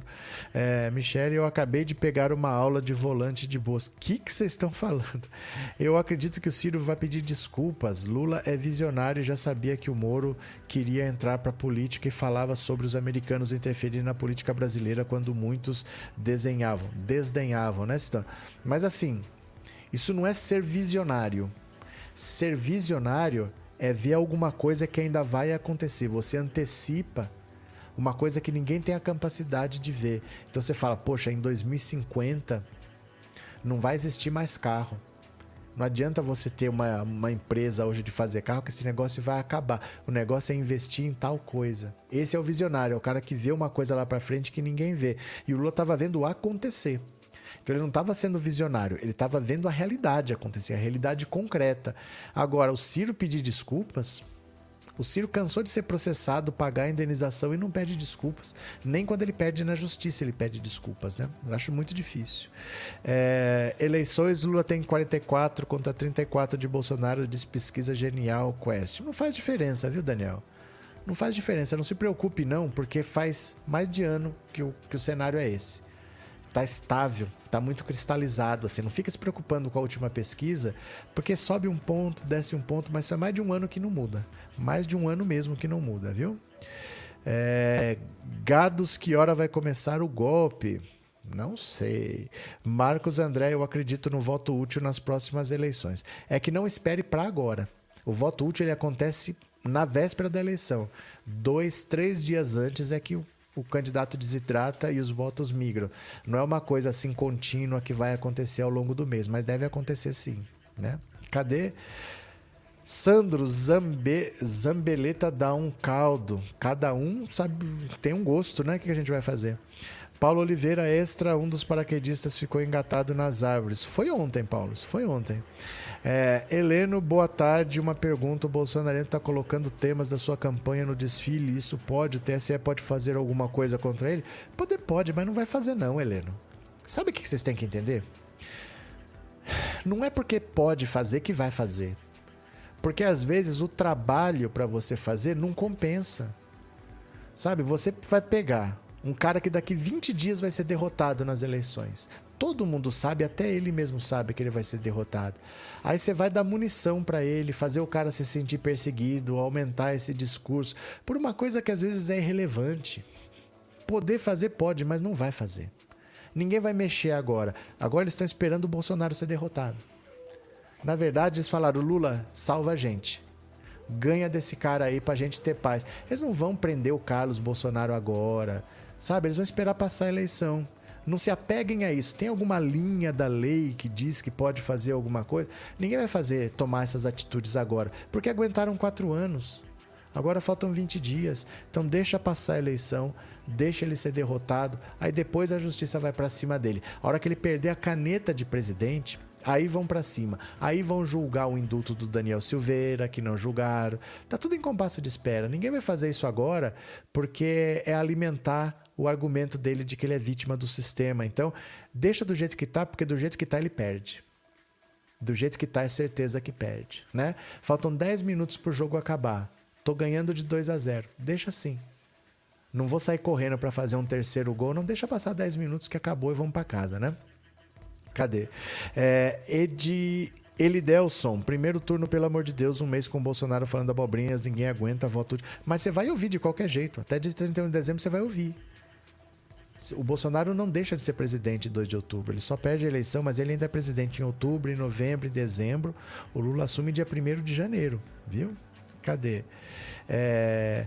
Calma, gente, vai ser muito mais lindo do que a gente planeja, disse a Márcia. Elisaura, ainda hoje ficou um mistério das pancadas da deputada Joyce. Não, ela caiu. Ela caiu. Isso aí, é, o marido dela já tinha explicado naquele dia lá, que provavelmente ela caiu, bateu e se arrebentou. Ela inventou aquela história maluca toda, ninguém sabe por quê. O mistério é a versão dela, mas ela caiu. Ela caiu, né? É, cadê que mais? É, achar Zambelli bonita é só para quem gosta de massa de pizza sem recheio, disse o Pedro. José Edmilson, ah tá, e se ele ganhar mesmo jogando sujo? Tudo pode acontecer, mas não é porque as coisas podem acontecer que elas vão acontecer. Porque assim, para você ganhar, você precisa de votos. Vai buscar esses votos onde? Praticamente hoje quem tem voto é Lula e Bolsonaro só. Ele precisa convencer um petista a virar bolsonarista para conseguir é, ganhar essa eleição. O Bolsonaro já atingiu o teto, ele está perdendo a aprovação e ele tem uma rejeição altíssima. Para ele ganhar, ele precisa roubar eleitores do Lula. Ele não tem onde buscar votos. Os votos já estão divididos praticamente entre Lula e Bolsonaro, não tem muito voto sobrando e a rejeição dele é muito alta. Ele precisa de um petista votar nele para ele ganhar a eleição. Como é que isso vai acontecer? Por mais que ele faça. A gente se preocupa muito com 2018. Em 2018 não tinha o Lula. Tinha o Haddad, que era um candidato desconhecido. O Bolsonaro era desconhecido e o Haddad era desconhecido. O Bolsonaro hoje ele não é mais desconhecido porque ele é presidente. E o Lula não é desconhecido porque já foi presidente duas vezes. Então todo mundo sabe muito bem quem é. Achar que vai passar voto daqui para lá não é, não é plausível. Você entendeu? É possível? Tudo é possível, mas não é plausível que isso aconteça, porque está muito consolidado há mais de um ano. O Lula com 44, 45 e o Bolsonaro na casa de 30. Faz um ano e meio quase que está estacionado nisso daí. O Bozo está até diminuindo nas pesquisas, a chance de ganhar é quase zero. É porque assim, o Bolsonaro está disputando uma reeleição. É diferente de 2018, porque o Ali, ele era um candidato desconhecido, franco atirador, ele jogava uma fake news, se colar, colou, se não colar, ele joga outra. Dane-se, deu no que deu. Agora ele é governo. E o que ele está falando é: eu governei, eu quero ficar mais quatro anos. A população olha e fala: merece mais quatro anos? Quem acha que o governo dele foi bom ou ótimo é 30% da população. Vota nele. Por isso que ele tem 32 de intenção de votos. Quem considera o governo dele ruim ou péssimo, vota no Lula. Tem 45% que considera o governo dele ruim ou péssimo. O Lula tem 45. Então é muito difícil que um ato específico mude a avaliação de um governo inteiro de três anos e meio. É diferente de 2018, quando ele não tinha um governo para defender. Agora ele tem. Ah, eu vou dar auxílio de 200 reais a mais aí não apaga os dois anos, não apaga a administração da pandemia, não apaga a barra de ouro do Ministério da Educação, não apaga essas coisas. Você entendeu? Então, você querer a reeleição é julgar o seu governo e provar para as pessoas que você merece mais quatro anos. E a população avalia o governo dele muito mal. Muito mal. Esse é o problema dele, né? Senso crítico, nunca achei que o dia de hoje Doce de hoje, doce ser algo mais além do que vemos. Não entendi. Cadê? É, Joel Silva, eu mesmo e minha família não votamos em ninguém em 2018, anulamos nessa eleição, nós votamos no Lula com certeza. Então, é porque é diferente. Quando você tenta a reeleição, você é avaliado pelo que você fez. Em 2018 ele prometia que ia combater a corrupção, que ia acabar com o comunismo, ele não tinha um governo para defender. Agora ele pode prometer o que ele quiser, não adianta. O que está sendo avaliado é o que ele fez. E qualquer coisa que ele prometa tem que estar tá no orçamento. Se não tiver no orçamento, ele não vai fazer. No orçamento, ele incluiu 405 reais de Auxílio Brasil. Ele não incluiu 600. Não adianta ele falar que vai dar 600. Ele incluiu 405. E falar que ele vai fazer isso, que vai fazer aquilo. Tá, mas o que, que você fez? Você não fez nada. A economia está péssima, as pessoas estão desempregadas, a economia está parada. A Globo pode falar o que quiser, que a economia está se recuperando. O povo está sentindo no supermercado que a inflação voltou, que o desemprego está alto. Então, só quem vota nele são as pessoas que avaliam o governo dele como bom ou ótimo. É 30%. O resto considera o governo dele ruim ou péssimo, uns 45%, estão votando no Lula. É muito difícil isso mudar em 20 dias. A avaliação de três anos e meio de governo mudar em duas semanas, né? Os caras não estão elogiando a Zambelli, eles estão interessados na antiga profissão dela, não sei, né? Klinger, Lula presidente, valeu. Jusilei Janja, nossa futura primeira-dama. Dona Janja. Casou, agora é Dona Janja, viu? É, senso crítico, meu corretor de texto está sempre me enganando. Leia-se a do. Leia fosse. Entendi, entendi. Valeu, senso crítico. O que mais? Antônio está sendo avaliado o que ele fez, mas como não fez nada, tá difícil. É, e o que ele fez, ele fez mal. Sabe, as mulheres dão muito mais atenção para a saúde do que os homens. As mulheres fazem exames periódicos. As mulheres estão sempre tentando cuidar disso, daquilo, fazendo autoexame, não sei o quê. Homem não faz nada. Homem só vai no médico se estiver morrendo e mesmo assim, alguns vão, outros não. Então a administração da pandemia para as mulheres pegou muito. Por isso que ele tem uma rejeição tão grande entre as mulheres. E as mulheres que fazem a compra do supermercado. O homem vai no supermercado para comprar cerveja. Então a inflação dos alimentos derruba a popularidade do Bolsonaro com as mulheres. As mulheres são contra o discurso armamentista, são contra a economia como está sendo tocada por causa da inflação, são contra a saúde como foi administrada durante a pandemia. E as mulheres são 53% do Brasil. É muito difícil ele vencer essa eleição sem o apoio das mulheres. Né? É, ele não tem muito para onde ir. Olhando os números, não é já ganhou, mas é você olhar a realidade. Ele mesmo sabe que tá perdido do jeito que tá, né? Cadê que mais? Denilson já tá por dentro do vexame em Copacabana? Já mostrei aqui no começo, Denilson. A gente viu os vídeos aqui. Três paraquedistas feridos, um em estado grave. A gente viu os vídeos aqui. Abraço, viu, Denilson? A gente mostrou aqui. É, Tereza, Joel Silvia e outros que não votaram perderam a chance de eleger um professor que até agora foi o melhor ministro da Educação e prefeito de São Paulo. Pronto. Cadê? Isaac, Ceará, Pernambuco e Bahia vão bater recorde de votos para o Lula. Valeu. Gente, deu duas horas de live, eu vou parando por aqui. Viu? O papo tá muito bom, mas vamos almoçar para ver o que, que o Bolsonaro vai aprontar no Rio de Janeiro. Se tiver como fazer uma live, se tiver como ver o que está acontecendo no Rio, a gente conversa aqui. Deve ser três ou quatro da tarde. Se não, às 19 horas a gente volta. Valeu? Eu agradeço todo mundo que participou, foi excelente passar duas horas com vocês. Mas se tiver como ver a manifestação no Rio de Janeiro, 3, 4 da tarde, que deve ser o horário, a gente volta. Se não, 19 horas. Valeu? Obrigado, se inscreva no canal, beijo grande e eu fui. Valeu!